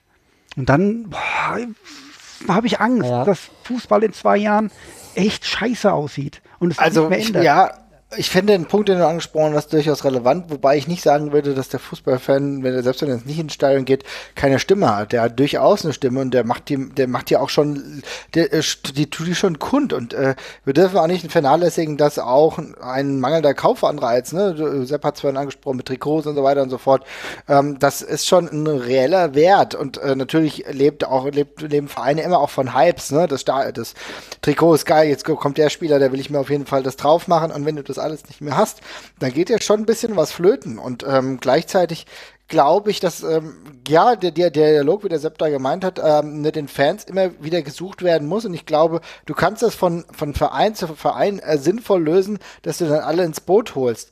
Das muss auch gemacht werden. Ähm, ich sehe aber natürlich auch die Gefahr, dass es bei anderen Vereinen einfach scheißegal ist. Also mir braucht jetzt niemand erzählen, aber in Hoffenheim, da, da, äh, das ist keine kritische Masse. Ne? Also wir brauchen jetzt nicht so tun, als wären das jetzt harte Verhandlungen, die in Hoffenheim geführt werden, wie viele Leute denn da rein können. Da können vorbehaltlos alle Heimfans wahrscheinlich unproblematisch rein, weil so viel gibt es davon gar nicht, äh, von den Leuten, die eine Dauerkarte haben. Die Frage, die ich mir aber in diesem Ansatz noch stelle, und wenn du gerade über Chaoten sprichst, müssen wir natürlich über, über, eine, über ein Fan-Thema genau sprechen. Wie ist es denn mit den Auswärtskarten? Hast du da nähere Informationen, nachdem, nachdem äh, du das 41-seitige Studium hinter dich gebracht hast? Ähm, wie sieht es denn mit Auswärtskarten aus? Weil das ist natürlich nochmal eine ganz eigene Dynamik. Ja, also das müssen die Vereine dann äh, unter sich ausmachen, nach mhm. dem Konzept des gastgebenden Vereins. Ähm, Im Grunde ist Auswärtskarten ja im Grunde Stehplatzkarten. Genau. Mhm. Und äh, wenn dann so, so, ein Block halt auch nur zum Achtel gefüllt werden kann, ähm, sieht so ein Block halt jedes Mal aus wie so ein RB Leipzig-Block. Ob sich das überhaupt wirklich lohnt, sich da vereinsmäßig die Arbeit zu machen und dann hier als, als, als Gastverein zu sagen, so, wir haben hier, was weiß ich, 300 Karten, die wir verteilen können. Ähm, oder man sagt, komm, wir, wir lassen das, das einfach komplett sein mit Auswärtsfans ja, irgendwie. Ja. ja. Weil der Aufwand dafür dann zu groß ist. Es ist sehr schwammig formuliert.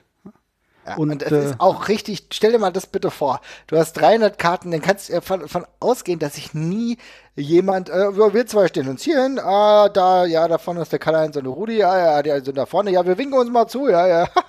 nee, es wird doch nicht funktionieren.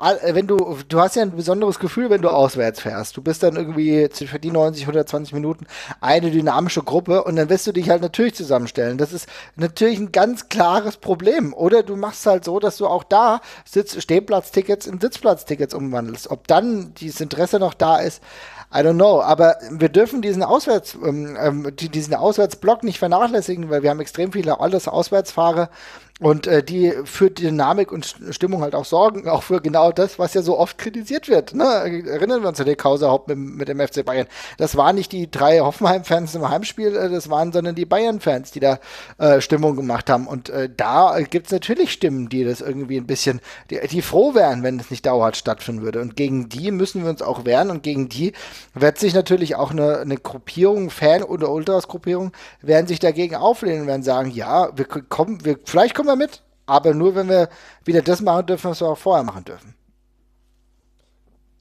Ja. Ehrlich gesagt stört mich bei Thema Hopp, Mateschitz, Rummenigge und wie die Vögel alle heißen, stört mich primär, dass denen auch nicht widersprochen wird, ne? dass die ihre populistische, äh, gequirlten Mist da einfach in jedes Interview plärren können. Die, Tages äh, die, die Sportschau bietet da regelmäßig äh, eine Bühne. Ja, äh, ich finde äh, selbst von mir eigentlich sehr gern gelesene Magazine wie der Kicker äh, berichtet zuweilen sehr, sehr unkritisch darüber. Ähm, ich ich finde, ich meine, ich will jetzt nicht das Thema total verschieben an der Stelle, ja, aber ich, ich finde das sehr bedenklich, weil äh, für mich sind es tatsächlich geistige Brandstifter. Mit dem, was sie, was die da immer raushauen, schüren sie ja auch die Ängste auf unserer Seite. Nur würde ich jetzt auf der, auf der anderen Seite mal die Macht von, von den drei genannten jetzt auch nicht überschätzen. Äh, dass die, die können jeweils in ihren Vereinen, tragen sie die Kämpfe mit ihren, mit ihren Fans vielleicht irgendwo aus.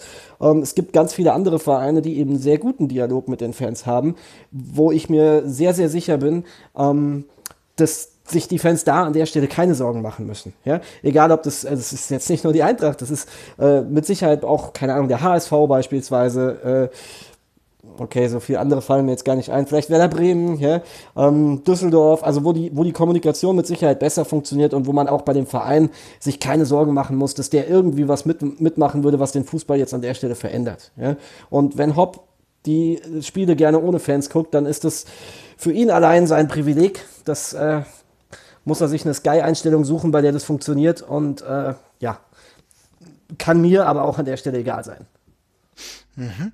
Ich habe heute gelesen, ja. dass der Hopp in dem Interview gesagt hat, Fans von Frankfurt sind ihm noch nie negativ aufgefallen. Ich glaube, das war ein Fehler, dass er das gesagt hat. Das hat mich ja, aber direkt das, provoziert. Ja, aber echt.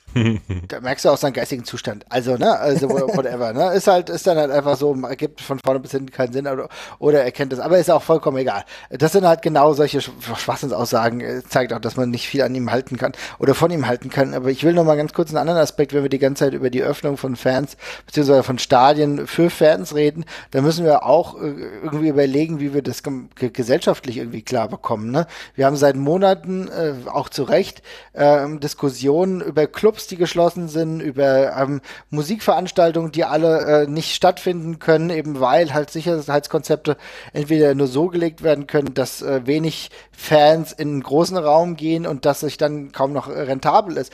Da sind wir mit Stadien natürlich auf einer anderen Ebene. Aber auch da, wir müssen, das muss so erarbeitet werden und auch gleichzeitig müssen andere ähm, Eventinstitutionen auch wieder reingeholt werden, dass man auch andere Sachen machen darf. Und das ist, glaube ich, die nächste Schwierigkeit. Du kannst nicht sagen, okay, wir machen, wir lassen wieder 10.000 Leute im Stadion äh, zu, aber ja, naja gut, also ihr in, der Batsch Cup dürft es halt nicht, ne? Oder ja, ihr könnt äh, mit 100 Leuten oder so anstatt mit 500. Also da, auch da, du musst ein gesamtheitliches Konzept finden und eine Akzeptanz, weil sonst steigen dir auch genau die Eventleute, die äh, gerade echt am Hungertuch nagen, auch aufs Dach. Und das ist eine Thematik, die auch die Bundesliga, die Vorreiter waren in vielen Situationen, ähm, nicht außer Acht lassen darf.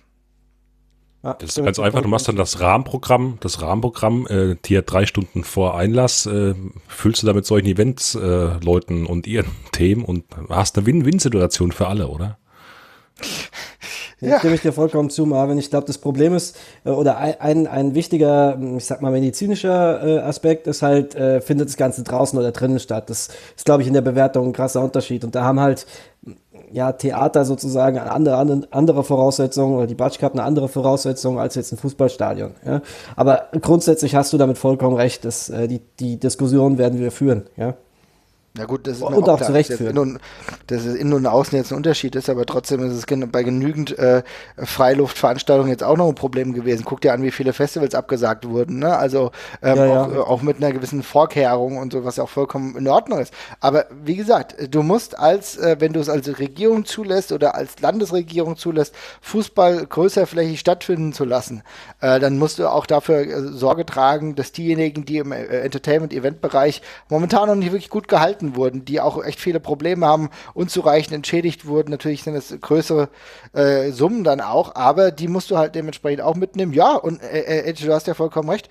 Vielleicht machen wir das dann einfach so, dass jetzt halt, dass ein paar Musiker dann Geld bekommen, weil sie dann vorher auftreten. Tatsächlich ist das vielleicht gar keine so schlechte Idee. I don't know. Ja. Also ich sehe schon. Ja, ich glaube. 3,90 live im Waldstadion statt in der Batsch Cup. Sehr gut. Ja, oder noch aber besser in, in Hoffenheim. Ja, wollte gerade sagen, Vorprogramm, Vorprogramm äh, RB Leipzig gegen Eintracht. Ja. Fantastisch. Ja, und Hopp wird es übrigens an euch allen rächen, wo ihr gerade über ihn so lacht, indem er die ganzen Hoffenheim-Fans mit Kur, Kurweg heißt die Firma nicht, wo er auch Geld reinpumpt, einfach vorher impft und die gar keinen Stress mehr haben in der ganzen Situation. Und ja. alle anderen äh, haben Pech gehabt. Ja, das ist auch ein Haufen Scheiße. Ja, ja. Hat irgendwie, hat er gedacht, er hätte einen Impfstoff, dann hat er, hat er nur mal falsch reingeguckt oder so. Ei, ei, ei, also ich muss mal hier schnell eine Empfehlung loswerden. Ähm, Wettbrötchen, die Folge von heute, die ist wirklich gut, abgesehen vom Wetten, ähm, unterhalten sich äh, Axel und Basti die ersten 15 Minuten über Hopp ein bisschen, äh, über Rummenigge und über die ähm, Kartenverteilungsaktionen vom FC Köln, wie die das handhaben. Ist sehr interessant. Äh, die eine oder andere Aufreger ist auch dabei ähm, und äh, empfehle ich auf jeden Fall zu hören, da lernt ihr wieder einiges. Ähm, das ist immer ein gutes Stichwort, äh, Kartenverteilungsaktion. Das würde mich tatsächlich auch interessieren. Wisst ihr oder kennt ihr schon irgendwelche Konzepte oder Gedanken, wie die Vereine dann die Karten verteilen wollen? Ich meine, wenn du jetzt siehst, du hast diese Umfragen, zwei Drittel der Leute würden ins Stadion gehen, du hast dann vielleicht nur ein Fünftel an Kapazitäten. Wer kriegt denn aus welchen Gründen dann Tickets? In welcher Form soll das denn ähm, gerecht verteilt werden? Was gibt's da schon Gedankengänge? Ich weiß es nur vom, vom FC Köln bisher. Und da ist es ziemlich arschig. Weil da sollen die Dauerkarteninhaber, die vorher sagen, dass sie auf das Geld verzichten, wenn das Spiel ausfällt, ähm, die werden bevorzugt ins Stadion gelassen. Ja. Das habe ich, nicht, hab ich nicht verstanden. Was, die verzichten so, also, auf das wenn Geld? Wenn du als Dauerkarteninhaber sagst, ja, liebe Eintracht, ich verspreche euch, wenn die Spiele ausfallen, verzichte ich auf die Rückerstattung meines Geldes. Ah. Dann bist du, gehörst du zu denen, die, wenn das Spiel stattfinden, rein dürfen. ja, oh, sehr gut. Ah, das ist natürlich, das ist ja krass. Ja, ist das offiziell? Stimmt also, das, also ist das, das safe Aussage? Das hat der Axel heute im Wettbrötchen so erklärt. Mhm. Und äh, ich habe das auch so okay. ähnlich gelesen. Das ist schon der Hammer. Von allen anderen Vereinen habe ich noch nichts gehört. Ich meine, das ist für Leute wie mich, die hier so beinahe, beinahe Selfmade-Millionäre sind, natürlich nicht ganz so kritisch, ja, äh, Spaß beiseite, aber das ist, das ist doch krass, das ist doch ein absoluter Wahnsinn. Du schließt doch damit Bevölkerungsgruppen einfach aus, die sich das nicht so einfach hinnehmen und leisten können, ähm, für die das ein Luxus ist, sich sowas zu gönnen, ja. Also das ist doch, das ist so eine Frechheit. Richtig. Aber wie gesagt, muss jeder Verein damit seinen Fans selber klären. Köln hat scheinbar ohne die Fans geklärt. Ja. Ja, ich meine, ich kann mir sowas vorstellen, dass du sagst, du machst so ein Bewerbungssystem tatsächlich und du kannst einfach äh, dich in den Pool reinwerfen lassen und kriegst eine Karte irgendwann mal zugelost und wenn du halt eine bekommen hast, dann bist du erstmal raus aus dem Pool, bis alle anderen bedient wurden. Ja, ob man halt in so einer gewissen Art und Weise das hinbekommt, aber ja, wie machst du es dann mit den Dauerkarten und nicht Dauerkarteninhabern? Also es ist schon auch, pff, ich glaub, auch ein sehr schwieriges Thema. Ich glaube, dass es am Anfang erstmal nur die, um die Dauerkarteninhaber geht. Ich glaube, das erstmal, ich meine, wie viel, wie viel hat Eintracht Frankfurt? 30.000 oder so? Ja, also, knapp. also bei uns, bei uns sind es unglaublich viele und ich glaube, wenn du so viele hast, dann äh, verteilst du sowieso erstmal nur unter den Dauer, Dauerkarteninhaber. Und ich könnte mir vorstellen, dass dann halt auch viel mit die, über, die, über die EFCs gemacht wird. Also dass ein EFC eine Art Kontingent bekommt sozusagen und dann, dann bei sich verteilt. Ähm, und klar werden dann da äh, also auch Entscheidungen getroffen werden, aber wie das genau läuft, keine Ahnung. Und äh, schwer, schwierig auch, ne? Ja gut, du hast natürlich auch, ja klar, das Gestaffelsystem, ne? Du bist Dauerkarteninhaber, bist äh, Mitglied äh, bei einem Verein und vielleicht noch EFC-Mitglied, dann hast du halt, sag ich mal, die, die größten Chancen, ja, die meisten Punkte, sowas abzuholen und dann wird's halt entsprechend nach unten getragen, wie es halt, ich glaube, bei Pokal und so weiter war es ja auch entsprechend so angelegt, ne, von der Ticketvergabe an der Stelle oder Auswärtsfahrten. Ja. Aber ist das fair? Ich weiß nicht, also das, naja. Also ich finde, dass grundsätzlich, äh, grundsätzlich Dauerkarteninhaber in gewisser Weise bevorzugt werden, äh, kann ich verstehen. Das finde ich in Ordnung, weil das sind ja auch normalerweise die Leute, die wirklich jedes Spiel da sind. Ja? Und dass die zuerst wieder ins Stadion dürfen, bevor der, der Eventi wieder rein darf, der zwei Spiele die Saison guckt und äh, Hey, hey, hey, ich will meine zwei Spiele sehen.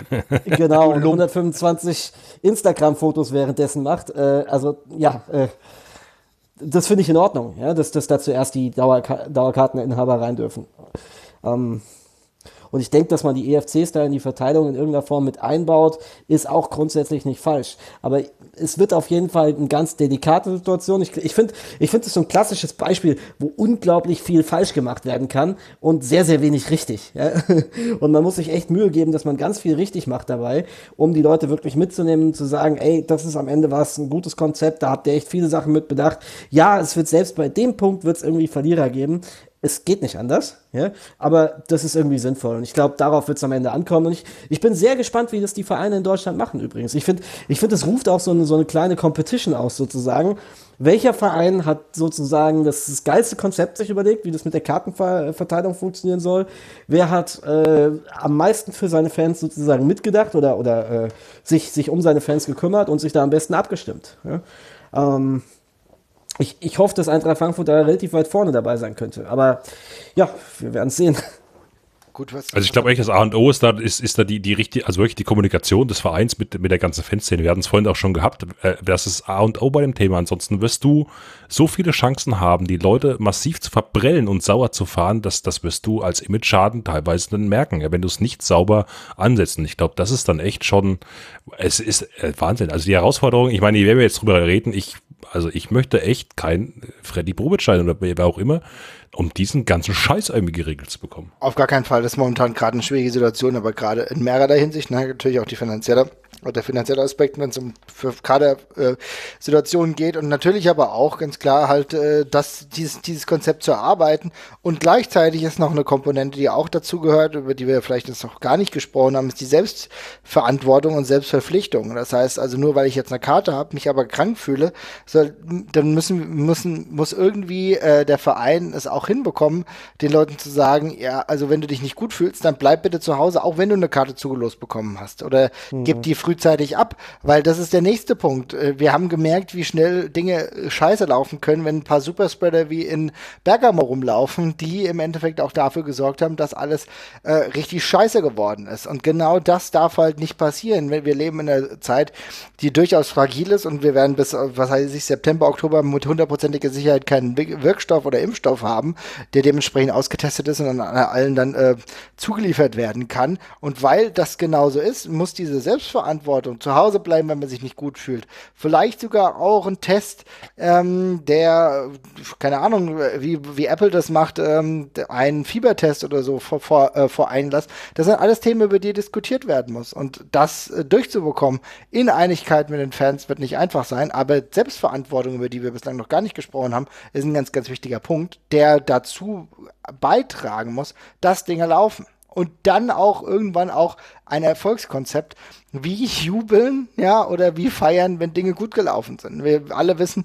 ich meine, wir haben jetzt die Szenen gesehen, bei den, äh, wo Vereine aufgestiegen sind.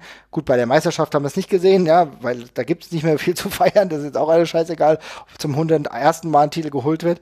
Aber bei, äh, bei relevanten äh, Siegesfeiern wie, wie bei äh, Liverpool, da haben, da haben sich natürlich die Leute verständlicherweise nicht an Dinge gehalten. Aber auch da muss irgendwie ein Handling, äh, muss irgendwie ein Handling gefunden werden. Deswegen ist die Zeit bis September wahrscheinlich enger, als wir denken. Hm.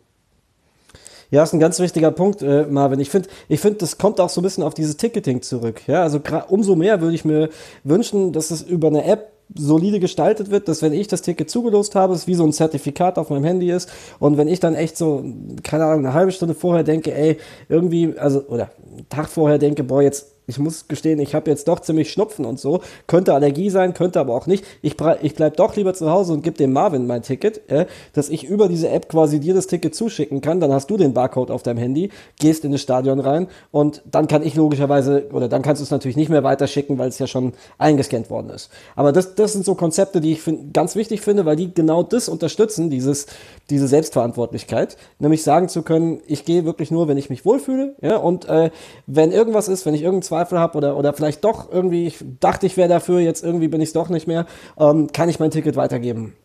Passiert kein Verlust. Ja, das wäre ganz wichtig. Also, das, wie gesagt, mehr Solidarität, du bekommst ja dann noch dein Geld zurück, wenn du dich nicht gut fühlst. Aber dass das halt gewährleistet ist, diese Mehrschichtigkeit. Und das ist ein riesen, riesen Teil. Ich bin übrigens, äh, weil du das ange, äh, angebracht hast mit der, mit der Selbstverantwortlichkeit, das finde ich auch ein super, super wichtiges Thema. Und ich bin sehr gespannt, wie das Ganze in der Praxis läuft, weil äh, ich meine, wir wissen es ja noch gar nicht. Oder, oder es ist ganz schwer da, keine Ahnung, in Dresden hat es nicht funktioniert, in Liverpool auch nicht, äh, aus unterschiedlichen Gründen, würde ich sagen. Ähm, ist aber ein ganz wichtiger Punkt und ich bin sehr gespannt, wie das mit der, mit der gesamten Fanszene sozusagen läuft, mit, der, mit, dem, mit dem 30% Dauerkartenbesitzer oder 20%, äh, 30 oder 50%, die du halt ins Stadion holst. Ja? Weil ich bisher zumindest das Gefühl hatte, dass die Fans da schon unglaublich, ähm, wie soll ich sagen, sich der Situation bewusst waren. Ja? Ähm, ich, die, ganzen, die ganzen Vögel, die am Anfang erzählt haben, ob wir die Bundesliga wieder starten können, weil die Sorge ist, dass sich da Fanmassen vom Stadion sammeln. Erinnert ihr euch noch? Nichts davon ist eingetreten. Und die ganzen Fans, die gefragt worden sind, haben sich an den Kopf gepackt und haben gesagt, was, was, warum, warum zum Teufel sollten wir das tun? Also ich, ich könnte mir schon auch vorstellen, dass unter diesen besonderen Bedingungen, hoffe ich jedenfalls, ganz viel, ganz viel ähm, Bewusstsein auch dafür da ist. Und man sich eben nicht ganz so verhält, wie man sich, wie man sich vielleicht früher verhalten hätte. Das ähm, ZDF hat vor einer Grafik getwittert, wie viele Leute denn bei welchen Vereinen ins Stadion dürfen, wenn man die Sitzplätze mit 50 Prozent und die Stehplätze mit 12,5 Prozent auslastet. Ist ganz interessant, also so Bayern, Dortmund so rund 30.000, am meisten dürfen bei Hertha rein mit 37.000, weil die nur Sitzplätze haben. Und weil es auch extrem groß ist, das Stadion. Richtig. Ja. Äh, richtig gelitten hat Union Berlin. Äh, da sind mhm. 4108, weil die so viele Stehplätze haben, scheinbar. Ja. Krass. Mhm. Ähm, Aber ist da schon die Bestuhlung von Stehplätzen irgendwie auch mit drin, oder? Nein. Weiß ich auch nicht, ob das bei jedem Verein immer so, so einfach möglich ist. Mhm. Gut, bei uns sehe ich 22.000, also bei der Eintracht rund 23.000, mhm. kann man sagen. Nee, 22.300 meine ich. Also das ist ja Jojo, genau. Mhm. Ja, crazy. Äh, aber eine ganz interessante Auflistung, ne? Und auch eine durchaus realistische Auflistung, ne? Also ich meine, das mit dieser Anzahl, wenn wir, wenn wir das September möglich wäre, da muss man schon sagen, das wäre trotzdem krass, dass man das so durchgezogen hat. Und ich vermute, es wird erstmal weniger. Mhm. Und ja. später wird es auch nicht mehr. Gehe ich mal von aus. Das, ja, aber das ist natürlich genauso Glaskugel gucken. Ja, richtig. Sorry, also ist, aber, ja, aber, was, ja, ja, also ich meine, was wir natürlich vermeiden wollen, aber das weißt du halt nicht, ne? Klar, es kann alles komplett dicht sein, wenn im Oktober die Sache, die wieder äh, Scheiß wieder Waden geht oder so, weil oh. es wieder Ausbrüche gibt und gerade wenn wir halt drin sind, aber das wissen wir halt alles nicht. Es lief ja momentan schon besser als befürchtet, um es mal so zu sagen. Ne? Ich, ich was haltet ihr also von, den, von ja. hm? Ganz kurzer, ganz kurzer Punkt. Ähm, Marvin, da ist natürlich auch mit der Selbstkontrolle wieder ein ganz spannendes Thema. Ne? Wenn der Winter kommt, äh, gibt es natürlich auch sonst wieder viel mehr Erkältungen, normal, ganz normale Erkältungen. Hast dich mal wieder äh, zu, zu knapp angezogen, äh, hast ein bisschen Schnuppen. Ja? das wird da auf jeden Fall nochmal deutlich spannender, auf jeden Fall. Man kennt das ja gerade von Marvin, der ja gern mal äh, bauchfrei über die Zeile läuft. Hab ja, gehört. großes Problem. Ähm. Immer, pen, immer penisfrei und bauchfrei tatsächlich.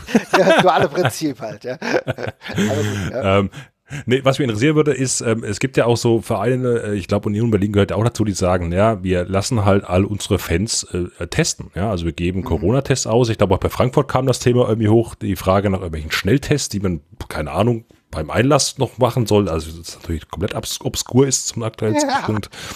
Aber, aber wie seht ihr das denn? Also wie, wie, wie ist so eine Aktion? Ich meine, den Fans die Tests auszugeben, dann hast du ja quasi das so ein bisschen, was ja von der Politik vermieden wird, diese diese Scheine, wo sozusagen steht, ne, du bist jetzt immun, weil du schon hattest nach dem Motto, also wie, wie seht ihr das? Ist das sinnvoll? Macht das also ich finde find die finanzielle Frage halt extrem frag, also schwierig, denn also wir hatten äh, das dann mal aufgenommen, auch bei Fußball 2000 am Twitter-Kanal und haben mal gefragt, wie das auch so äh, ähm, angenommen wird. Und da gab es halt ein paar Infos und auch Leute, die sich halt nicht nur kritisch darüber geäußert haben, was im Rahmen äh, des Akzeptablen ist, muss man moderat zu verwenden, kann ich natürlich nachvollziehen, aber halt auch äh, die Frage der Finanzierung und wie sinnvoll ist es halt, irgendwas zu finanzieren, also so, so, ein, so, so ein Test, der 50 Euro oder so kostet. Also, also soll das ein Verein machen und für, für die 10-Euro-Karte?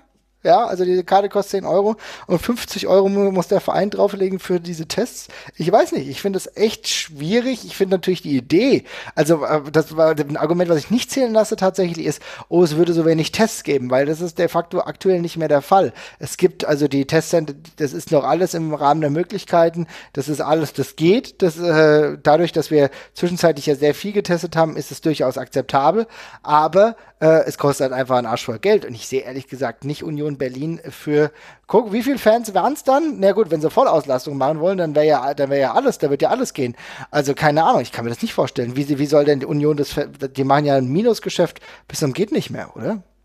Ich glaube, da gibt's da gibt's ganz viele verschiedene Aspekte, wenn es um diese Testkapazität äh, geht.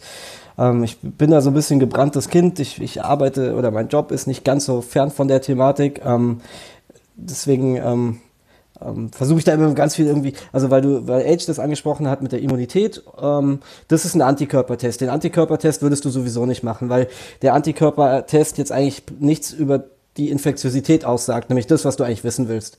Also was du machen würdest, ist ein PCR-Test. Ja? Und da kommt dann auf jeden Fall die Frage mit dem Geld ins Spiel. Ähm, momentan kostet der Test ähm, bei, oder bei der bei der Kasse wird der wird der für ich glaube 59 Euro abgerechnet, wobei das jetzt glaube ich auf 38 Euro gesenkt worden ist. Richtig, Effektiv ja effektiv ist der Test nicht ganz so teuer. Ne? Also ich meine, ein, ein Einsende, ein Großlabor kann den Test sicherlich auch für 25 Euro gewinnbringend machen. Ja? Da gäbe es schon Möglichkeiten und ich könnte mir durchaus auch vorstellen, dass äh, wenn es im Rahmen von DFL oder von großem Verein mit, mit so einem Privatlabor, wenn man da zusammenkommt und dann eine entsprechende Masse verspricht, dass das äh, Privatlabor das auch einen Ticken günstiger an, anbieten kann. Ja? Mhm, gleichwohl muss man natürlich trotzdem sagen, selbst 10.000 Tests, a 25 Euro, ähm, kommt da auf jeden Fall eine Summe zusammen, wo fraglich wäre, kann so ein Verein das tragen? Das macht, glaube ich, gar keinen Sinn, dass ein Verein das trägt. Ja? Ähm, kann man das auf ein Ticket draufschlagen? Oh, auch schwierig. Ja?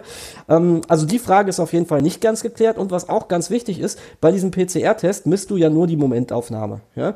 Das ist okay, weil ähm, in dem Moment, wo der PCR-Test negativ ist, äh, bist du auch ziemlich sicher nicht ansteckend. Ja? Und wenn das so wie die, äh, das Konzept das ja in gewisser Weise vorzieht, auf 24 Stunden beschränkt ist, das heißt, Du musst, um ins Stadion zu kommen, äh, ein Ergebnis haben, was weniger als 24 Stunden alt ist. Ist da keine hundertprozentige Sicherheit gegeben? Dessen muss man sich bewusst sein. Aber die Sicherheit ist schon relativ gut. Relativ gut. Ja? Also man bewegt sich da ja in, einer, in einem Risikoscaling, sagen wir mal. Ja? Ähm, gleichwohl musst du dann halt auch sicherstellen, dass du die Kapazität hast. Und das ist, das ist gar nicht so trivial, wenn, du's, wenn du so viele Tests brauchst, äh, binnen 24 Stunden. Ja? Und eigentlich hast du ja dann nicht 24 Stunden, sondern weniger als 24 Stunden, weil äh, dem, dem, dem Zuschauer muss ja die Probe auch noch abgenommen werden, die muss irgendwie in dieses Labor kommen, da vergeht ja auch Zeit. Ähm, da wird es dann schon knapp, ja, dass du sicherstellen kannst, von dem Moment der Probenabnahme bis zu dem Moment, äh, ich gehe ins Stadion, beziehungsweise ich komme am besten schon aus dem Stadion raus, ja, weil so. Ähm, da wird, wird das schon zeitlich durchaus knapp. Und dann wird es auch mit den Kapazitäten durchaus spannend. Ja? Ähm, ist nicht, nicht komplett ausgeschlossen, kommt dann sehr auf die Zahl drauf an. Ich finde solche Überlegungen grundsätzlich ganz interessant, weil ich, ich bin absolut davon überzeugt, dass Testen ein ganz wichtiger Baustein sein kann. Ja?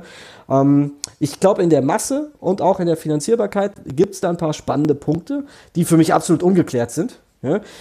Nichtsdestotrotz würde ich das nicht komplett aus der Diskussion ähm, rausnehmen. Ich weiß nicht, ob ihr es mitbekommen habt. In Offenbach gab es jetzt vor kurzem irgendwie eine Party äh, mit, ich glaube, 400 Leuten oder so oder, oder 500 Leuten.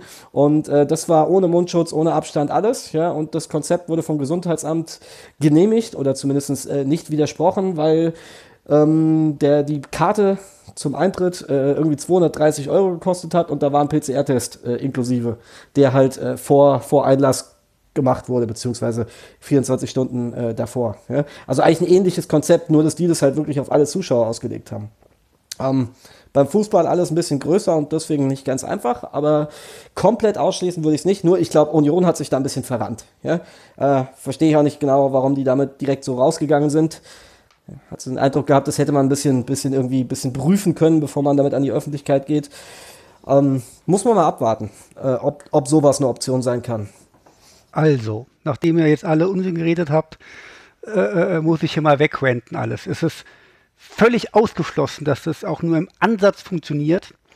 Ich habe mir mal äh, ich, mag gestern, deinen, äh, ich mag deinen Ansatz, ja. ja, ja, äh, die, die, die aktuellen Daten vom, vom RKI auch äh, noch extra gesichert, mal schnell, damit ich das äh, alles schön hier, hier ähm, euch äh, erzählen kann. Also erstens geht es tatsächlich darum, ähm, dass die Zuschauer, dass der Test nicht 24 Stunden alt sein darf, wenn du am Stadion ankommst, sondern bei Stadionschließung. Genau. So, und das heißt, also wenn jetzt, weiß ich, Samstag ist ein Spiel, 15.30 Uhr, äh, 17.20 Uhr ist es vorbei, sagen wir mal 19.30 Uhr macht das Stadion zu. Kommen wir dahin, ist das so, nehmen wir einfach mal an. Das heißt, 22.000 Leute müssen am Freitag nach 19.30 Uhr irgendwo, irgendwie erstmal so einen Test abgenommen bekommen. Das dauert eine Weile im Großraum Berlin. Dann muss das im Großraum Berlin ja erstmal wirklich zu den Laboren, die müssen das im Grunde nachts auswerten, die müssen nachts durcharbeiten, damit die Leute am nächsten Tag ein Ergebnis haben. Halte ich schon mal für ausgeschlossen, dass das funktioniert. Zweitens, im Moment machen wir bundesweit 176.000 Tests oder das ist die Kapazität, die wir haben. Und wir machen knapp die Hälfte. Sagen wir mal einfach die Hälfte. So, sind 88.000. Berlin will 22.000 machen, das ist ein Viertel. Berlin und Großraum Berlin hat aber wahrscheinlich nicht ein Viertel der Labore in Deutschland. Also das halte ich auch für, ähm, für sehr gewagt. Das heißt, die haben die Kapazität in dem kurzen Zeitraum nicht. Auf gar keinen Fall. Und selbst wenn die das irgendwie schaffen würden, dann haben wir noch 17 andere Vereine, die, dann, die sagen dann auch nicht, ja geil, Union Berlin, habt ihr toll gemacht. Wir hocken allerdings mit dem leeren Stadion hier und gucken blöd. Die wollen das dann auch alle haben. So, beim Zuschauerschnitt von 42.000 der Bundesliga und neun Vereinen hast du also 378.000 Zuschauer, die du testen willst in einem Zeitraum von drei Tagen bundesweit. Und damit hast du die Kapazität komplett gesprengt. Und dann hast du zusätzlich noch die zweite Liga, die dritte Liga und die Frauen-Bundesliga, die auch keine Zuschauer hätten. Und dann kannst du dir sagen, schmiert euch doch euren Scheißvorschlag komplett in Arsch Union Berlin.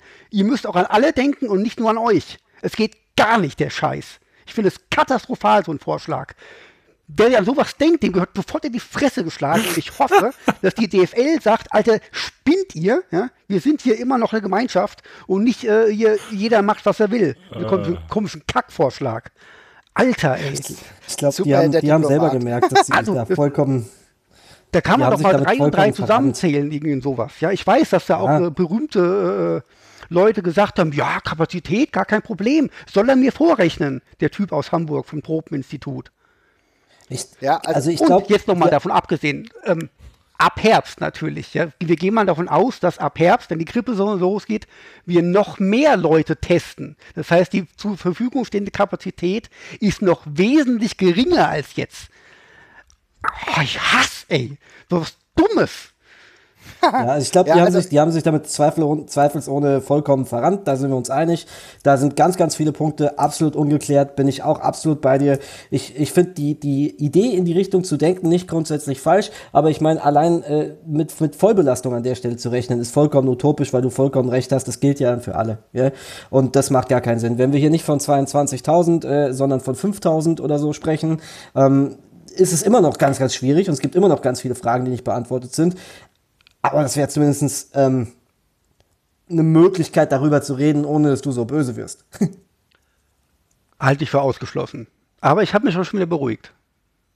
Ich finde es auf jeden Fall gut, dass du deinen Rant mal abgehalten hast. Also ja, das auch ist ja auch durchaus, äh, ist ja durchaus okay für äh, stellvertretend für sehr, sehr viele Menschen, die sich darüber auch ein bisschen echauffiert haben äh, gemacht. Ähm, ist ja auch in Ordnung ich finde es trotzdem auch in Ordnung, dass man mal, de, äh, dass man mal diesen, diesen Ansatz mal äh, thematisiert hat, ähm, dass er nicht durchsetzbar ist, gerade wenn es genauso ist, wie du gesagt hast, dass ja vielleicht jeder ähm, von den dann dementsprechend neun Vereine oder äh, doch genau, neun Vereine, die dann ein Heimspiel haben werden, äh, das dann ja auch plant. Also das ist klar, es ist nicht wirklich durchsetzbar, da muss man sich andere Dinge überlegen.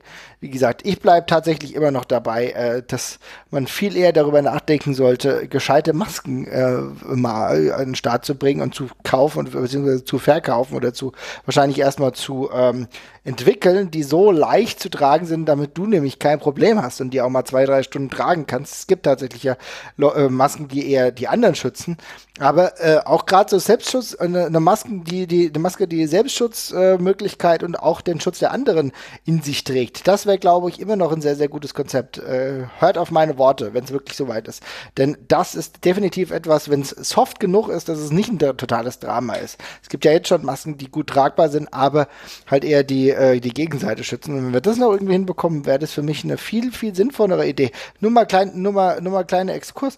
Das machen Leute in Japan, die gehen schon seit Ewigkeiten, seit drei, vier Jahren oder seit, was weiß ich, fünf, sechs Jahren äh, zu großen Shows immer nur mit Maske. Ja, das sieht komisch aus, aber die haben sich zu einem gewissen, äh, in gewisser Art und Weise dran gewöhnt. Und das machen die auch nicht nur da, aus ästhetischen Gründen. Da bekommt, also die, es gibt bestimmt in Japan, also es gibt in Japan äh, viele unterschiedliche Pornokategorien. Ich glaube, der Mask-Porn ist noch nicht wirklich dabei. Also die machen das auch mit der Selbstschutz, äh, mit, dem, mit, dem, Schutzgedanken. Darüber muss man sich auch mal Gedanken machen. Vielleicht müssen wir von unserem Fetisch wegkommen, äh, so schnell wie möglich, so, äh, so bald wie möglich, wie die Maske wieder abzuziehen, sondern vielleicht sinnvolle Masken einfach entwickeln. Weil dann, ja. glaube ich, könnten auf diesem Bereich Leute dazukommen. Also ich glaube, ich glaube, äh, grundsätzlich die Maske zu tragen, um andere zu schützen, das ist vor allem der japanische Gedanke. Ne?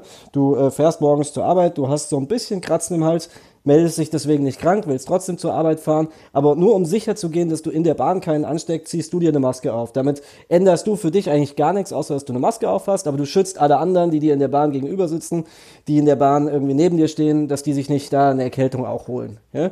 Das ist der japanische Gedanke und der ist grundsätzlich vollkommen richtig und ähm, da würde ich mir auch wünschen, dass wir da ein bisschen mehr äh, auch verstehen, dass wenn ich andere schütze, andere auch mich schützen und dass das durchaus auch was ist, was mir hilft.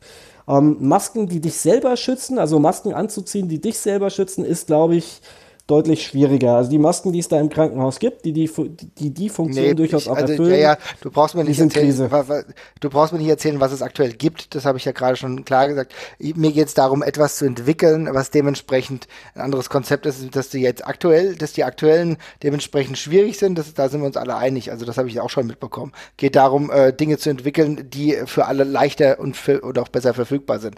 Das, das habe ich gemeint. Ach so, ja. Jetzt ist der André so ruhig, deswegen frage ich den André jetzt mal was ganz anderes. Ähm, in Sachsen ist es ja so, dass ab September Großveranstaltungen schon erlaubt sind. Äh, in Hessen mit, mit einigen ähm, Ausnahmesachen, irgendwie zum Beispiel, wenn Kontaktnachverfolgung gesichert ist und sonst einiges. Ähm, in Baden-Württemberg zum Beispiel oder in Berlin ist Stand jetzt bis Ende Oktober gibt es keine Massenveranstaltung und auch keine Ausnahmen. Sollte die Bundesliga irgendwie darauf hinwirken, die DFL, dass sie sagt, Zuschauer erst, wenn es auch überall erlaubt ist, oder sagt wir, komm, wenn es bei euch in Sachsen äh, geht, dann macht? Oder ist das ein Wettbewerbsvorteil, der sich dann irgendwie in der Saison vielleicht auswirkt? Also ich glaube schon, dass sich die DFL da eher zurückhalten wird, ja, und schon auf äh, die Regelungen verweist, die die entsprechenden Länder vorgeben und also also ich glaube nicht, dass sie darauf hinwirken, sagen, hier Fairnessgedanke, bliblablub. Ich meine, wenn wir darüber reden und äh, denk mal an Dynamo Dresden ähm, an der Stelle, ja, da, pff, vergiss es. Also das, das halte ich für illusorisch. Okay, andere Meinung? Hm.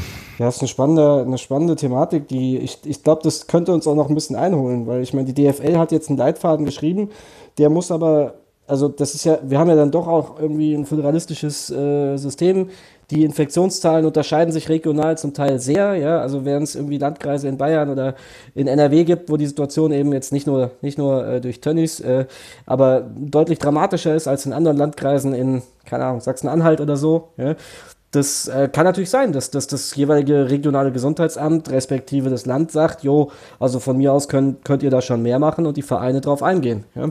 Das wäre spannend dann zu, zu sehen, was passiert. Es gibt auch noch eine andere, einen anderen Punkt. Äh, wie ist es mit dem Thema Polizei? Ähm, spielt das vielleicht noch eine Rolle, dass irgendwie Länder sagen, naja, äh, wir, also ich meine, ich erinnere da oder ich erinnere mich da an Bremen, wo die ja generell mit der Polizei so ein bisschen rumhantieren, äh, wo die Polizei gerne bezahlt werden würde für den Einsatz äh, beim Fußball.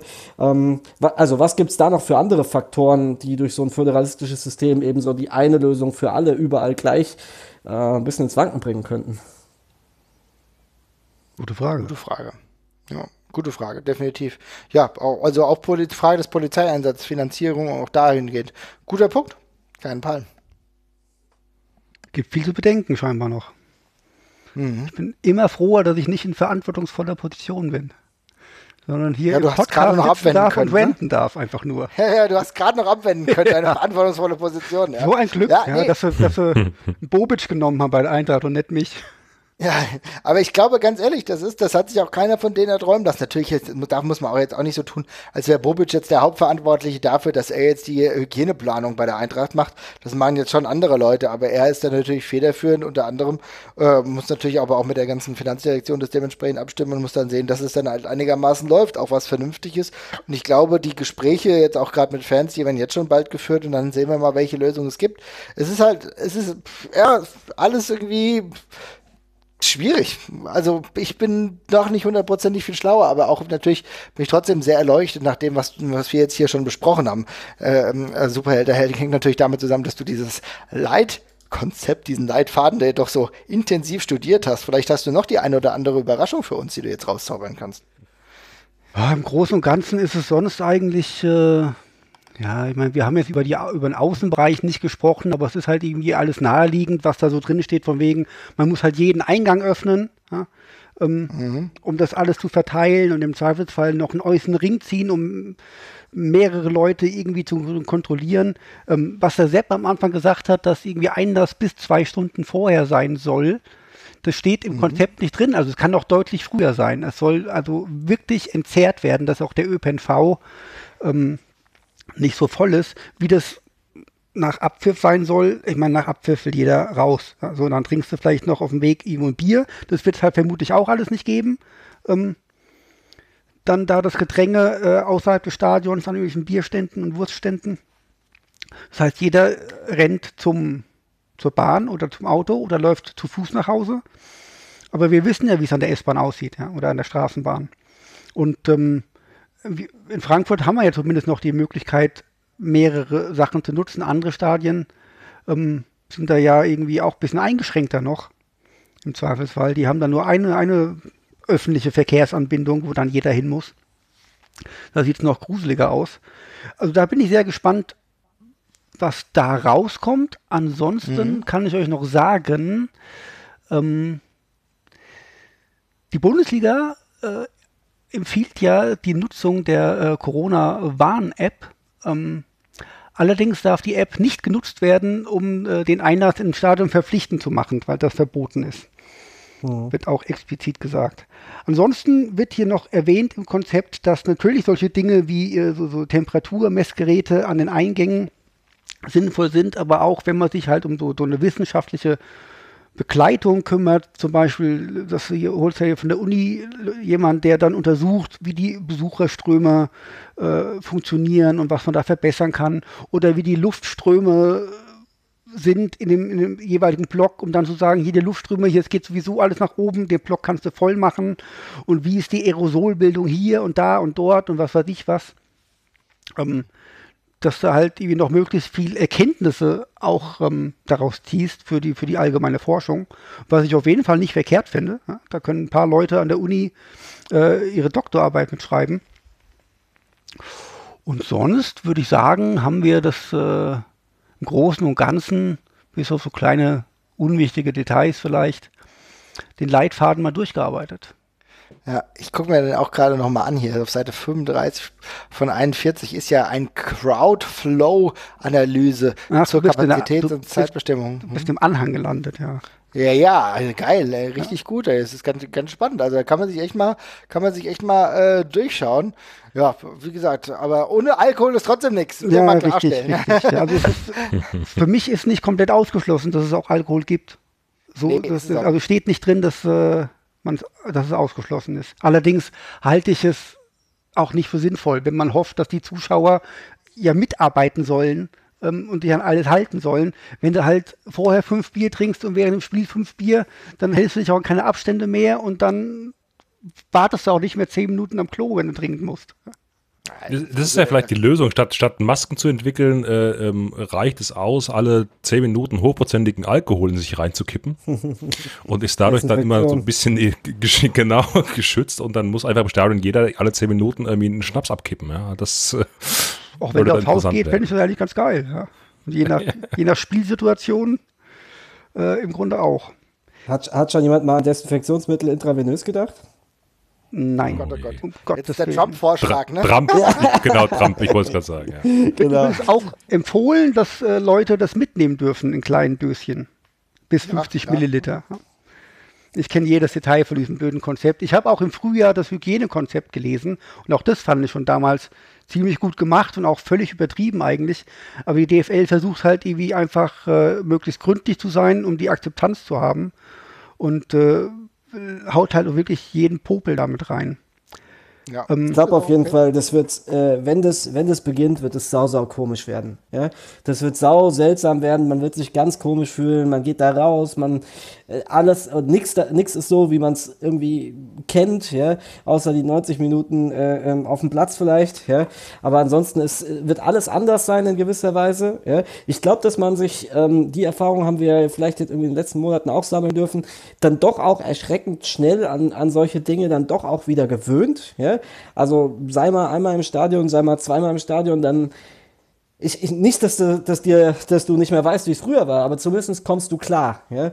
Was mir auf jeden Fall definitiv fehlen wird und ich habe richtig Bock wieder, das ist genau wie in eine Kneipe gehen. Ich kann wieder in meine Kneipe gehen, aber es ist immer noch irgendwie nur so und so viele Leute an einem Tisch und so weiter und so fort. Und ich war jetzt einmal da und ich konnte den ganzen Abend diese Beklemmung nicht komplett ablegen. Ich bin auch relativ früh nach Hause, habe anfangs immer draußen gesessen und bin dann eigentlich nach Hause. Ähm, was mir total fehlt, ist diese Sorglosigkeit. Und ich freue mich schon wieder un unglaublich darauf, wenn wir irgendwann wieder ins Stadion gehen können und wir können wieder sorglos sein. Ja, wir können uns hemmungslos betrinken. Äh, wir können irgendwie uns in Arm nehmen, äh, wildfremde Leute nach dem Torjubel in Arm nehmen ja, und können, können wieder einfach, einfach das Ganze genießen. Das, danach sehne ich mich unglaublich, wohl wissend, dass es noch bisschen dauert, bis wir da sind. Aber da habe ich richtig Bock drauf. Freu, schon jetzt eine Riesenvorfreude. Egal, auf wann dieser Moment kommt, äh, wann wir wieder da sind. Ich bin gespannt, ob wir vier uns irgendwann im Stadion treffen auf ein Bier. Ob das in den nächsten zwei Jahren klappt. Das ist echt, ja, ist eine gute Frage. Also, Dafür würde ich sogar extra vorbeikommen. Und ja, hängt wahrscheinlich aber meist ne? tatsächlich an dir, ja. Ja. Genau.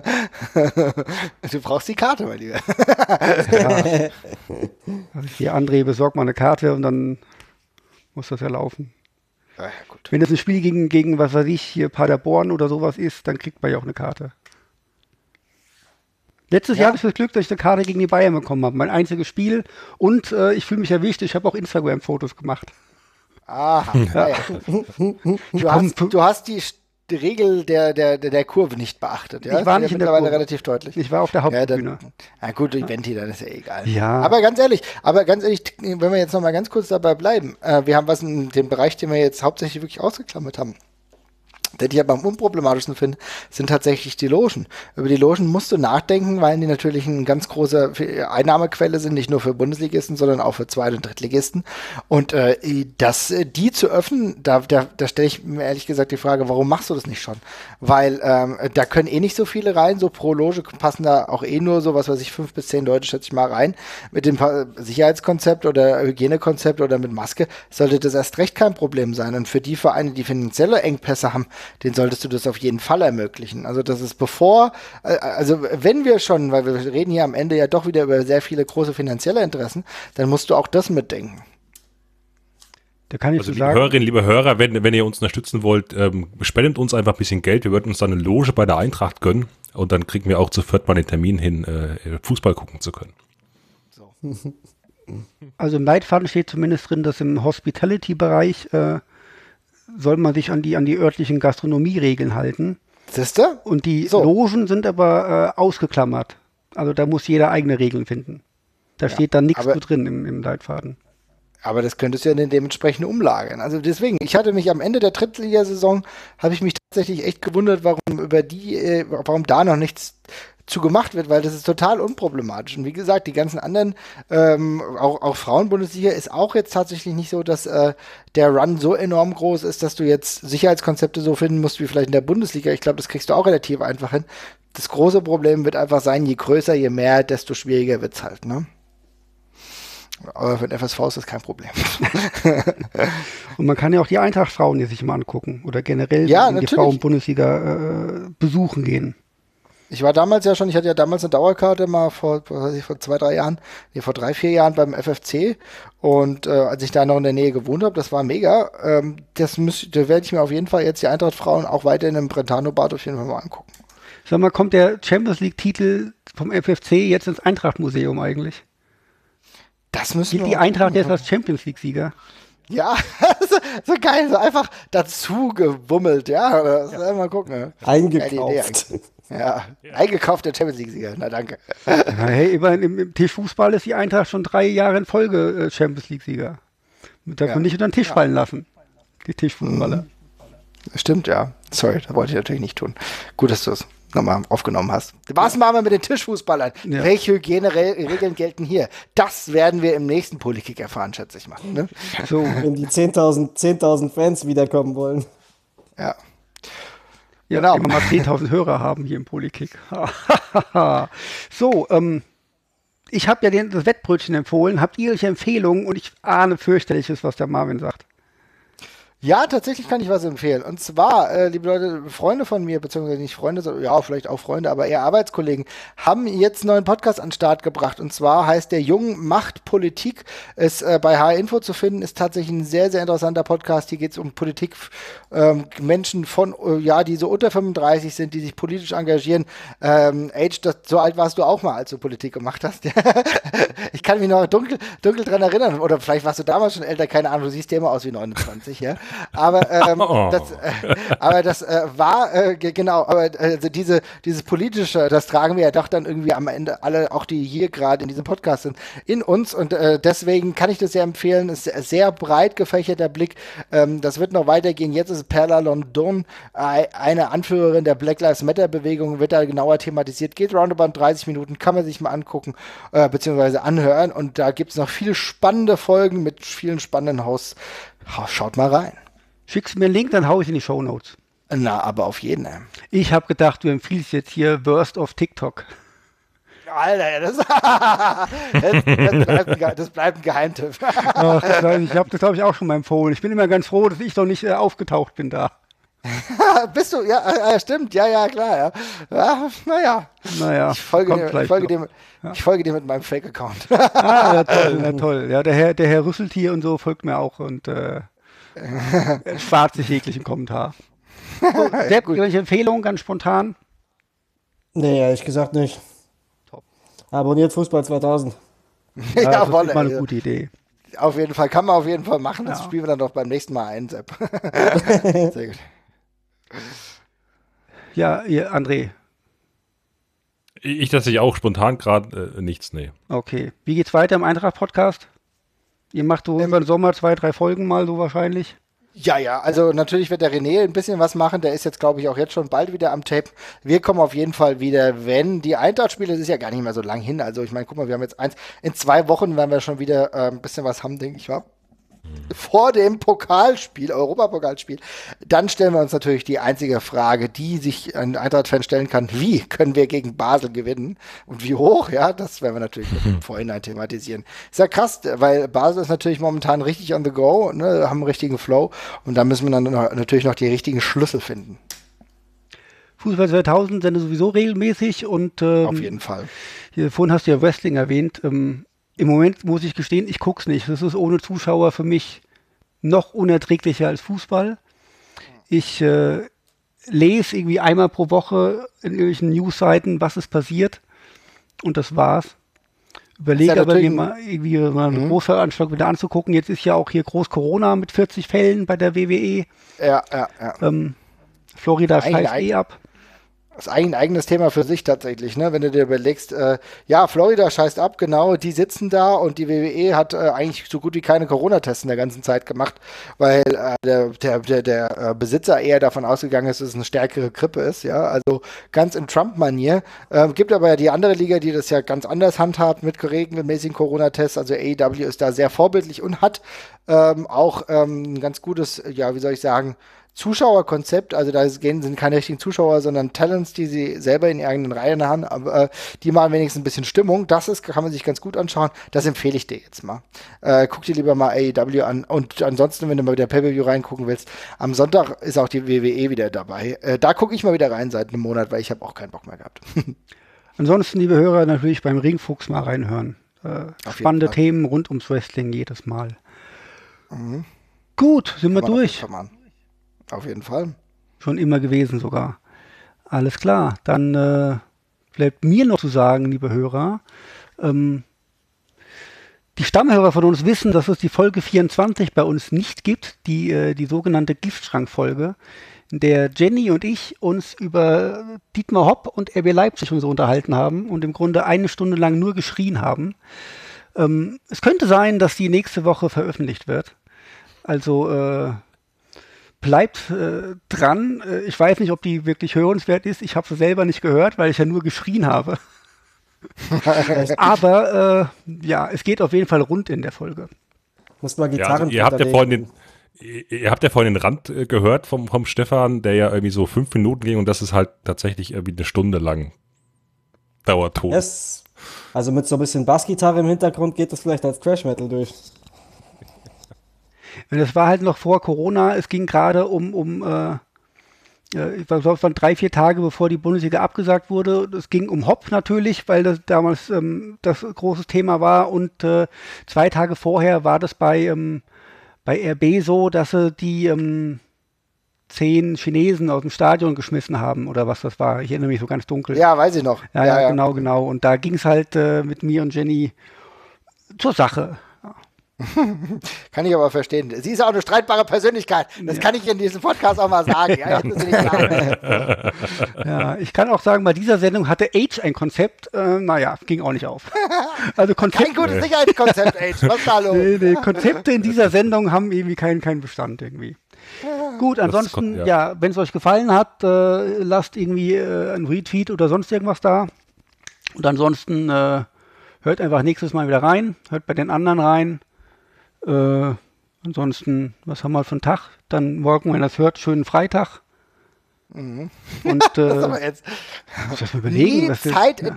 in, nie, äh, bei Podcasts einfache Regeln, nie auf Zeitkonstrukte hinweisen. Ja, also ich meine, niemand wird es genau in diesem Moment hören, in dem du es machst. Jeder, der es jetzt Samstag hört, schaltet jetzt ab, nachdem er alles gehört ja. hat. genau. ja, äh, Sepp, ja, Marvin, vielen Dank, dass ihr da wart. Sehr gerne. Äh, ja, war Dank. doch sehr informativ heute mal wieder. Ähm, die Eintracht wird Meister nächstes Jahr dann. Hoffentlich. Unbestritten. Ja, unbestritten. Äh, mit, mit André Silva, der, der Corona-Torschützenkönig, kann es ja alles nur aufwärts gehen. Ich habe irgendwie keine Schlussworte, deswegen sage ich einfach. Ich merk's dann, mach doch einfach den deswegen, Ich mache einfach mal hier Ding und wir schwätzen noch einfach hier rein und gutes so, Tschüssi. Bleib gesund, doch. bis dann. Ja. Genau.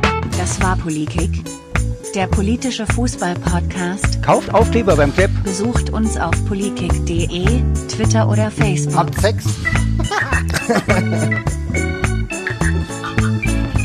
Ade, Habibi.